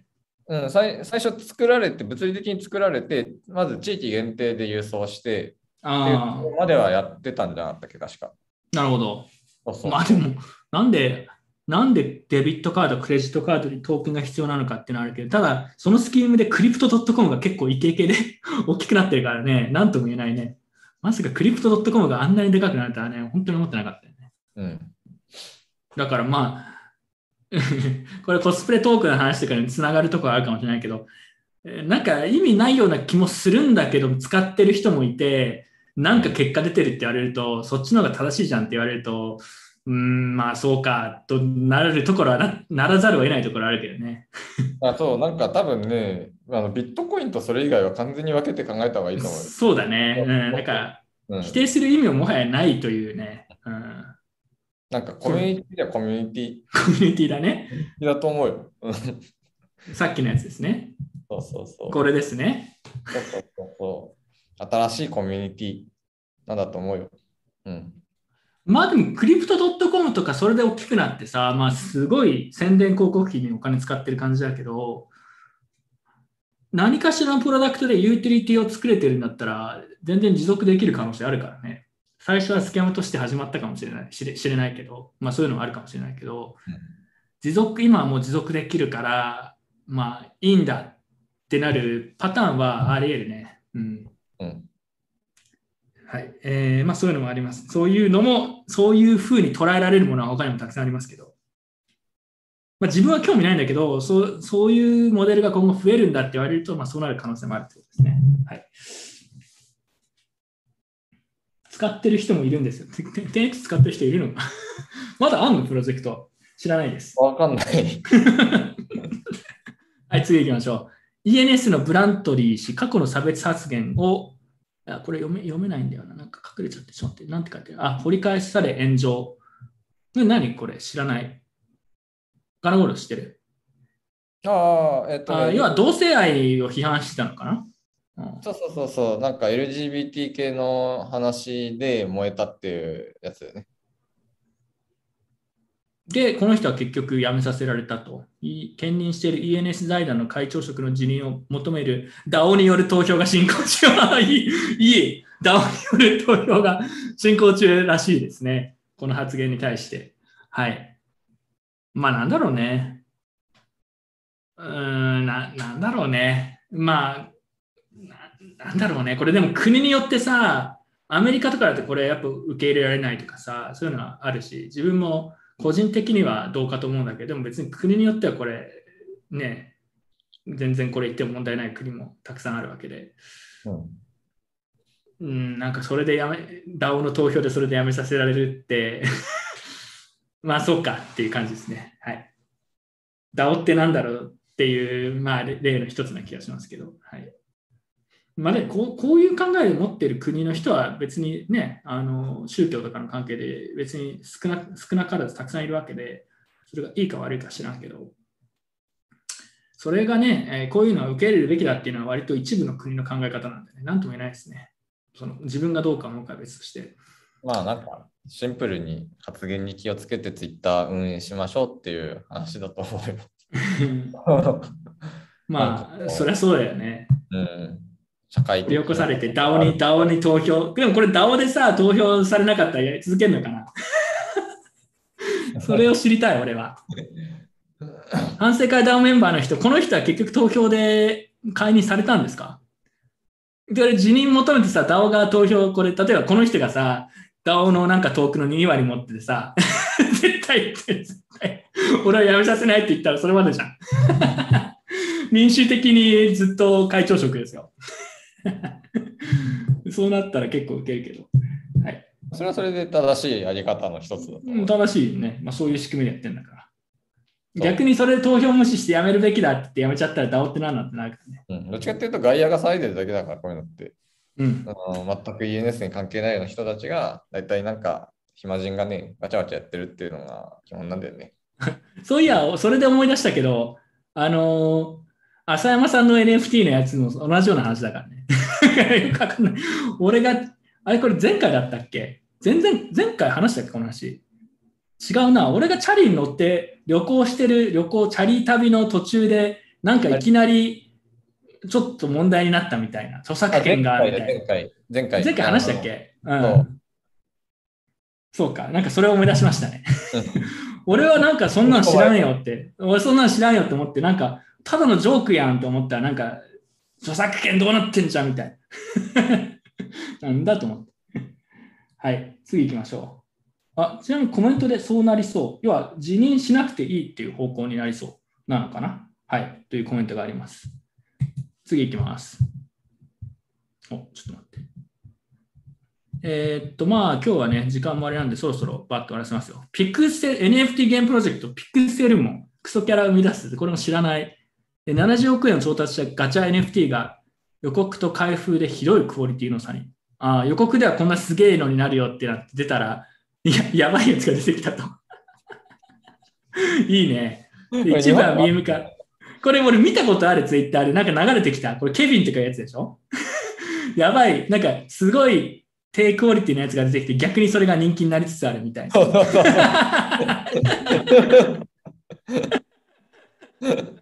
そうそうそう。Web3 だわ。Web3 の形ですよ、これがだから。で、調達したけどクオリティひどすぎて、で、なんか新しいデザイナー雇うと。Web3 っすね。資金、調達資金の2億円でデザイナー雇わせてくれって言って、デザインやり直すんだ。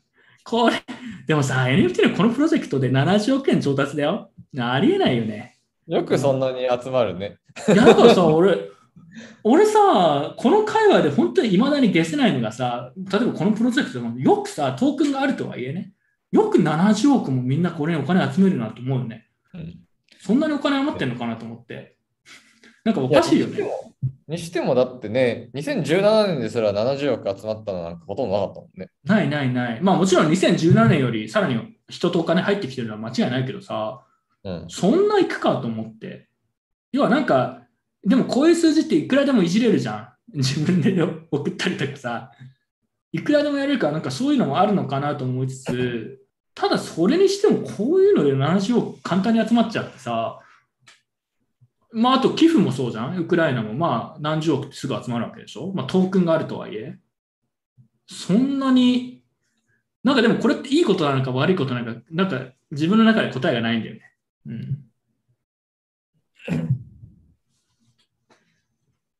まあでも、このケビンは俺結構好きですよ。あまりのクオリティの低さでミームになるっていう、この展開は僕は嫌いではないです。なんか愛着湧いてくるよね。愛着湧いてくる。めっちゃ愛着湧いてくる。なんかペペみたいなダメダメさを感じて、個人的には あの嫌いになれない魅力がありますね。はい。次行きましょう。えー次、えー今月の雄三ということでね、来ました。えーこれ我々資料作ってないですからね、言っておきますと。今月の雄三からカタカナ雄三になって、美しさに磨きがかかる。愛猫に玩具を買ってあげたいらしい。何これ。なんか特にサイゼ、サイゼ、話題のサイゼにグッチで繰り出す。なんかサイゼがあれになってたの？話題になってたの？で、うん。なんかその、サイゼで満足するかタイプの彼女がいいよね？みたいな、そういうのあを、なんか、がちょっとバズったんだよね。なんか批判的サイゼにデートでも OK な彼女がいい？そうそうそうという？そうそうあでもサイゼ行くでしょ？カノゴールド。行ったこと彼女とかで行ったことあるでしょ？サイゼ別に。あるあるある。今、奥さんとサイゼ。で家の近くに、なんか、昔住んでた家から徒歩30メートルぐらいのところにサイゼがあったから、うんめっちゃサイゼですよ。そんな、サイゼに行ったことがそんななんかすごい達成なの？と思って。まあ、デデートってことか。日常的に行くことではなくて。あのーうん、なんかいわゆる例えばさ1回目のデートでサイズに行っていうので満足するのがいいみたいなそういう男性側の価値観ってさなんかあるじゃんこうあります系ね。が絶対に言うパターンブロック男系ですね。そうそうそうそ1回目のデートで吉野家ですか？みたいな。うそういうところで満満足する人じゃなきゃ嫌だみたいななんかこうブロック男が絶対言うパターンでやったり だからだからお前ブロック男なんだよってやつ。1回目くらいはちょっとちょっと特別なところに連れてけばいいじゃんという気はしますけどね。そうそうそうそう。うん、ただ、それで言うと、俺が嫌なのをブロック男側の意見から言わせていただきますと、あの、ここでいいって言って、いいよって言っていくのに、後で切れるみたいなのだけはやめてほしい。あの、お前いいって言ったろみたいな。それはね、あの、いいって聞聞くところからまず聞くところがブロック男。うん聞いたのにおかしいっていうのがおかしいっていう主張するのがなんか、もうブロック男なんだよね。ブロック男にも、いいって言ったじゃんみたいな。いや、いい、いいイコールいいでしょみたいな、そのね、はい。そのブロック男の人は通らないということが、あの、今日また改めて分かりました。おります。悲しい、悲しい現実です。はい。というわけで、金光さんがサイズに行ってきたというのと、スーパーキャットで、何これ ?20220222。え何これ？えスーパーキャットデーだったのかな？あにゃんにゃんの日でしょ？あ、にゃんにゃんにゃんなのか。そうそうそうそう。金光さん楽しそうですね。いいですね。うれなんか、こう、いいですよね、金光さん。こう、フルに楽しんでる感じが。こう、ちゃんとこういうのも便乗して楽しく祝ってるし。あ金光さんの猫、これ、両目の目の色が違うやつじゃん。なんか珍しいね。すごいね。2匹猫飼ってるのかな？これ違う猫だよね。うーん。はい。ということでした、皆さん。今月の雄三、雄三が、えー英語のアルファベットじゃなくて、カタカナの雄三で統一をお願いします。謎のお願いをしましたね。はい。これどうですか？雄三カタカナ。俺はね、アルファベット派なんだよね。俺もアルファベット派。だから我々は絶対にカタカナしないです。雄三はなんか MMT、な、なに ?MMT は界隈、MMT 信者？界隈の人たちとやり、やってたと思ったら、なんか、名前方の名称とお願いしますって。なんなのこれって思って。いや逆になんか MMT 系の人たちの間ではカタカナユーゾーで喋ってもらって、クリプト系は英語ユーゾーで統一してくれた方が、あまあの、、うん。英語ユーザーの方がいい。準備するときにはさ、英語ユーゾーで調べれば MMT 系の引っかからないとかさ、むしろいいと思うんだよね。うん。まあ、自分は、自分は英語ユーザーの方がいいかなと思うんで、後で投票します。ダオで、これ、ダオ投票、ダオ投票。ああダオが投票したんで、我々はもうそれ、その結果に従いますって言えばいいですよ。みんなだから、ユーゾーの英語に投票してねって言って投票してみましょう。既成事実だけ作っとく。エゴサ、エゴサが大変ですって、これ理由も面白いんだよね。エゴサが大変ですって。ユーゾーさすがですね。はい。まあなので、我々は基本的に英語の方方向性でいきといこうと思います。英語の方がちょっとグローバル感があっていいよね。はい。そうそうそうそう。だからこれ DAO でね、本当にね、投票してね、変えてもらった方がいい。我々反省会 DAO で投票して、みんな英語の方が気に入ってますよ。これが反省会 DAO の投票ですって、雄三にこう、連絡していきましょう。はい。Twitter のポールの結果を Twitter のポール、Twitter のポールの結果で、こう、雄三 DAO ってことにしましょう。はい。はいあ、来ました。今日、最後のね、コーナーですね。ネットフリックス。じゃあ、2つ今日、1つ自分、1つカナゴールで、カナゴールの方からちょっとおすすめタイトルお願いします。はい、この The Apprentice っていう、えー比較的最近上がってきたやつです。これは、うん。このワンチャンピオンシップっていう会社があって、これシンガポールの会社なんでね。有名ですよ、格闘、格闘技界隈で。はい。そう、格闘技界の、まあ、最最大手のメディア。最大手の一つだね。うん UFC とか、ワンチャンピオンシップとかあるんだけど。うん。そう。で、えーここにいる人が、そのワンチャンピオンシップのその社長、社長。あ両者であり、こう現社長なんだけど、彼がその自分の弟子を募集すると。あ。はいはいはい。で、弟子になり、あの、今回応募に、応募に通って、こう、番組に出るの大体15人ぐらいなんだけど、そこから最後の1人まで残った人には、えー年収20万ドルのオファー、プラス、えー俺の一番弟子として働く権利があるっていう。おー結構いいですね。そうそうそうそう。で、みんなそのチームに分かれて、こう、まあ、まあ、テーマが与えられて、それに沿って、こう、なんだろう、課題解決というか、まあ、その提案、ビジネス的な提案資料を作って、彼らの前でプレゼンすると。で、その中で、そのまあ、チームとしての勝利、勝敗っていうのもあれど、その中でもそのパフォーマンス、チームのメンバーとしてパフォーマンス悪い人が徐々にこう切られていって、で最後どんどん絞られていって、こう最後の人に決まるというところまで、だいたい十何話かぐらいの、14話とか13話とかだったかな？うん。で、で始めると結構一気にお見ちゃう。ーでなんか完結したんだもん、そしたら。決まったんだね。そうそうそうそうそうじゃあ見てる方は誰が優勝するんだろうっていうのをこう毎週。そうそうそうそう毎週見て楽しむまあ、多分1話目見て誰優勝するかなって当たりつけて見ていく なるほど。いう見方をすると楽しいと思ああ。よくあるこういうオーディション形式の、まあ、リアリティショーというか、アメリカとかこういうの結構好きで、こういうのよくあるんだけど、うん。よくあって、アメリカに行った時に見てた記憶があるんだけど、こういうの。アメリカ人こういうの好きだね。で、自分も結構好きなんだよね。オーディション系の。なんかどんどんそれ脱落していく毎回。あ、こいつ脱落したみたいな。だからなんか楽しそうだなと思って、どういう人が参加してて、どういう、なんだろう、ビジネスケースみたいな提案があるの？まあなんか、ばらさない範囲で。えっと、まあ、ビジネスの内容みたいなのはもう全然ネタバレしても誰もあれないんだけど、まあ、例えばホテルの、うん。えープロモーションとかで、あえーどうやるのとか、えーっと、例えばこう、あとはワンチャンピオンシップの次の企画で、えーなんかフードを出すとかなんだけど、どどこの店と提携してどんなフードを出すかとかね。あ、あね。うん。ので、そのシンガポールのいろんな企業のこうプロモーションも兼ねながら、えーこうビジネス課題をいろいろやっていくと。で、うんビジネス課題だけだと、そのなんだろう、会議室でわちゃわちゃグループディスカッションやってるだけなような絵になって、ネットフリックス向きじゃないっていうこともあるから、こう毎は毎はこのレクリエーション的な、あのまあ、フィジカルなアクティビティも導入されてて、まあ、チーム対抗で。で、勝った方はビジネス課題で若干有利に働くようなこう恩恵が得られるみたいな。まあ、単純に絵になるために、まあ、無理やり入れてるだけっていう感じであるんだけどね。で、見ていくと、なんかこう、話よ、なんかちゃんとしたビジネスマンが結構いっぱい出てて、ああ、やっぱ結構ちゃんとした骨太なビジネスマン。若い人が多いの？そういうの参加してるの？は。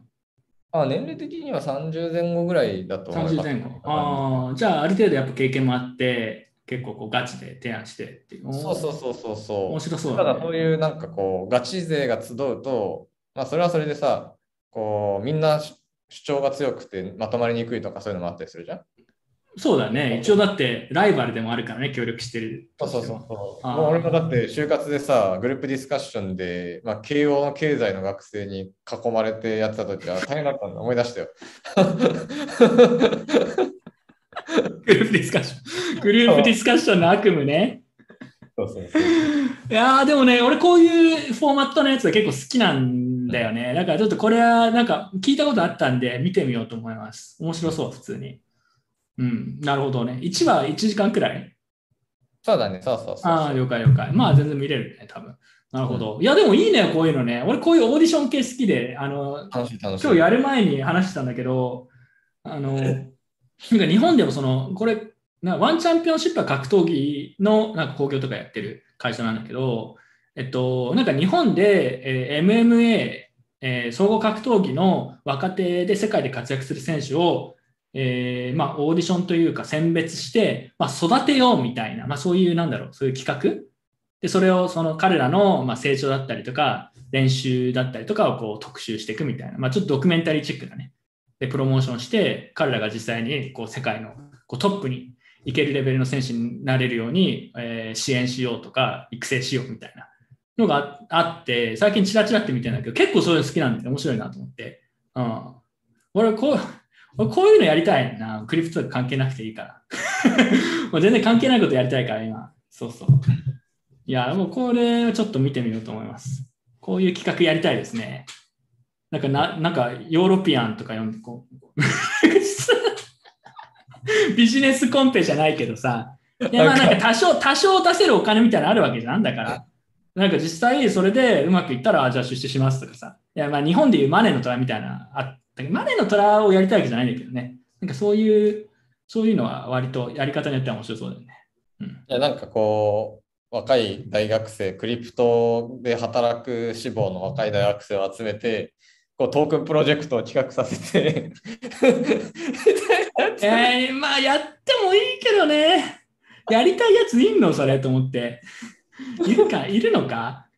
なんかね、コンテンツとしてはめっちゃ面白いと思うよ。編集大変だけど。編集大変だ。そうそう、編集大変なんだよね。まあ編集やれる人いるんだったら、まあちょっと検討してもいいけど、普通に面白そう。はい。まあ、ウェブス、ウェなんか世界の Web3 の頂点を立てる企業を作ろう。いや、なんかまあ、ちょっと違うな。えーなんかでもこれか、この、なんだろうな、ちょっと見てないんでわかんないんだけど、うーん、なるほど。アプレンティス。でもこれ人気だったから、どうせまた同じようなフォーマットで別の会社とかで多分やるんでしょ？うん、多分。The Apprentice One Championship Edition ってエディあ、そう、エディションって書いてあるもんね。明らかにやるつもりなんだよね。明らかにやるつもり満々な気がするな。うんでもこの社長みたいなのが名物というか結構いいキャラなのかな、そしたら。いやもうね、なんか、フィジカル、えーメンタルマッチョ、どっちもマッチョみたいな。ああ、そんな感じするね。そう 我々もこういうキャラをどっかから取ってこないと盛り上がらない。友達になれるタイプじゃないよ。確かに怖い。ゆ雄三、雄三を宣伝塔にしよう。雄三、雄三この役。で、なんか、クリプト志望の人たちでバトルみたいな番組。ああ、雄三本当にやったら面白いわ。それ面白いよ。ううんん。トークンの虎とか本当にクソやばいの出てきそうで、それは面白いけトークンの虎、トークンの、やばい、響きがやばい。ど、トークンの虎。トークンの虎面白いだろ。やべえやつ出てきそう。いや、なんかと、そういうのとかさ、まあ、昔だったらガチンコファイトクラブとかそういうの好きだったからさ。ああいうのいいよねと思って。はい。じゃあ次、あで、まあ、サクッとね、もう一個自分の方のこの右側のオザークってやつですね。これも、これはシーズン2まであるのかな、えーなんですけど、簡単に言うと、ドラッグカルテルで、ドラッグカルテルのためにマネーロンダリングをしていた男が、まあ、いろんなトラブルに巻き込まれて、えー某、えーまあ、池の近くで、えーちょっとかなり難易度の高いマネロンのミッションを任されて、それをこうあの手この手で一生懸命やるという、そういうドラマですね。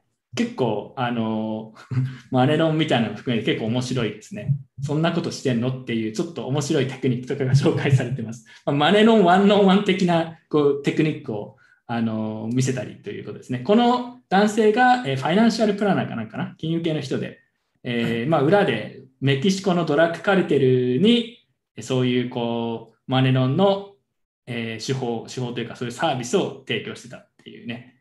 はい。で、そこに当然 FBI みたいなのが来て、みたいな、何そういう話です。はい。では、えーこれも面白そうなんで、カナゴールとか結構好きそうなんで、これ。あ、そう、おすなんかね、見ようと思って、ずっと、あれ、リストに入ってるんだけど、なかなか、まあ、見始めてないっていうものの一つ。うん、いや、うん、まあ時間が余裕ができたら普通に面白いと思います。はい。アメリカンドラマって感じですね。割と、うん、なんか、一応今のところ5、6エピソードくらい見てるのかな。なんか安定してそこそこ面白いんで、はい。なんか途中では変な展開になったりしないんで面白いです。あ、というわけで、リスナーからの投稿、今回もうご紹介したんで、今回ここまでです。はい。というわけで、えー今回以上ということで、想定通り3時間くらいになっちゃいましたけど、まあそんなもんでしょう。うん。えー反省会 DAO のメンバー、資料作成ありがとうございました。えー聞いてくれた人たちもありがとうございました。えー今回ここまでということです。はい。まあ、次回もまた DAO ってください。あと、反省会 DAO ディスコードにぜひ参加して、DAO ってください。もう自分が発言しなくてもみんながこう勝手に議論して、それを自分がたまに見て、あこんなのあったのねっていうふうになるのが我々の DAO ビジョンなんで。はい。あと思ったのは、なんかこう、前日になって完成しないと不安になるよね。いや、そうだよ。俺だって、あの、DAO で資料作ってくださいって言ったのに、なんか前日に完成してなかったから、焦ってスポットライトで記事書いて、お願いしますみたいな。まだできてません。必死でしたよ。しかも今日途中で、あの、スイスの、なんだっけ、なんとか市のビットコイン法定通貨化のやつまだ入ってないですね。DAO ってくださいって。俺指示してんじゃん、みたいな。完全に DAO に指示出してるぞ、みたいな。だからね、この資料を作るだけでも誰かが取りまとめないとまとまるものできないですよ。マジで。うん。なかなか大変ですよ。うん。OK。じゃあ、今回ここまで最後にですね、えーいつも通り音楽を流すんですけど、えー一応、これ、ネタの背景を説明しておかないと多分わかんないと思うんで、一応言っておくと、えー今から見せるのは、えちょっと待ってね。今から見せるのは、えーま、自分の情報が間違ってなければ、マーク・ザッカーバーグの妹か姉かわかんないんですけど、兄弟が、彼女がなんかね、イーサリアム NFT 系のことをなんかやってるのかよくわかんないんですけど、プロジェクトを。その人が投稿した和組というわけのわからない、えーミュージックビデオみたいなのが あるので、マーク・ザッカーバーグの家族ですよ。その人が投稿した、えー最後曲を紹介しておしまいにしようと思います。はい。今回はここまでです。えーでは皆さん最後音楽を聴いて、えーこれかな。はい。これさっきの冒頭に流したやつですね。はい。最後はマーク・ザッカーバーグの、えー 家族、兄弟が、えー投稿したミュージックビデオを、えー流しておしまいにしようと思います。では皆さんまた次回。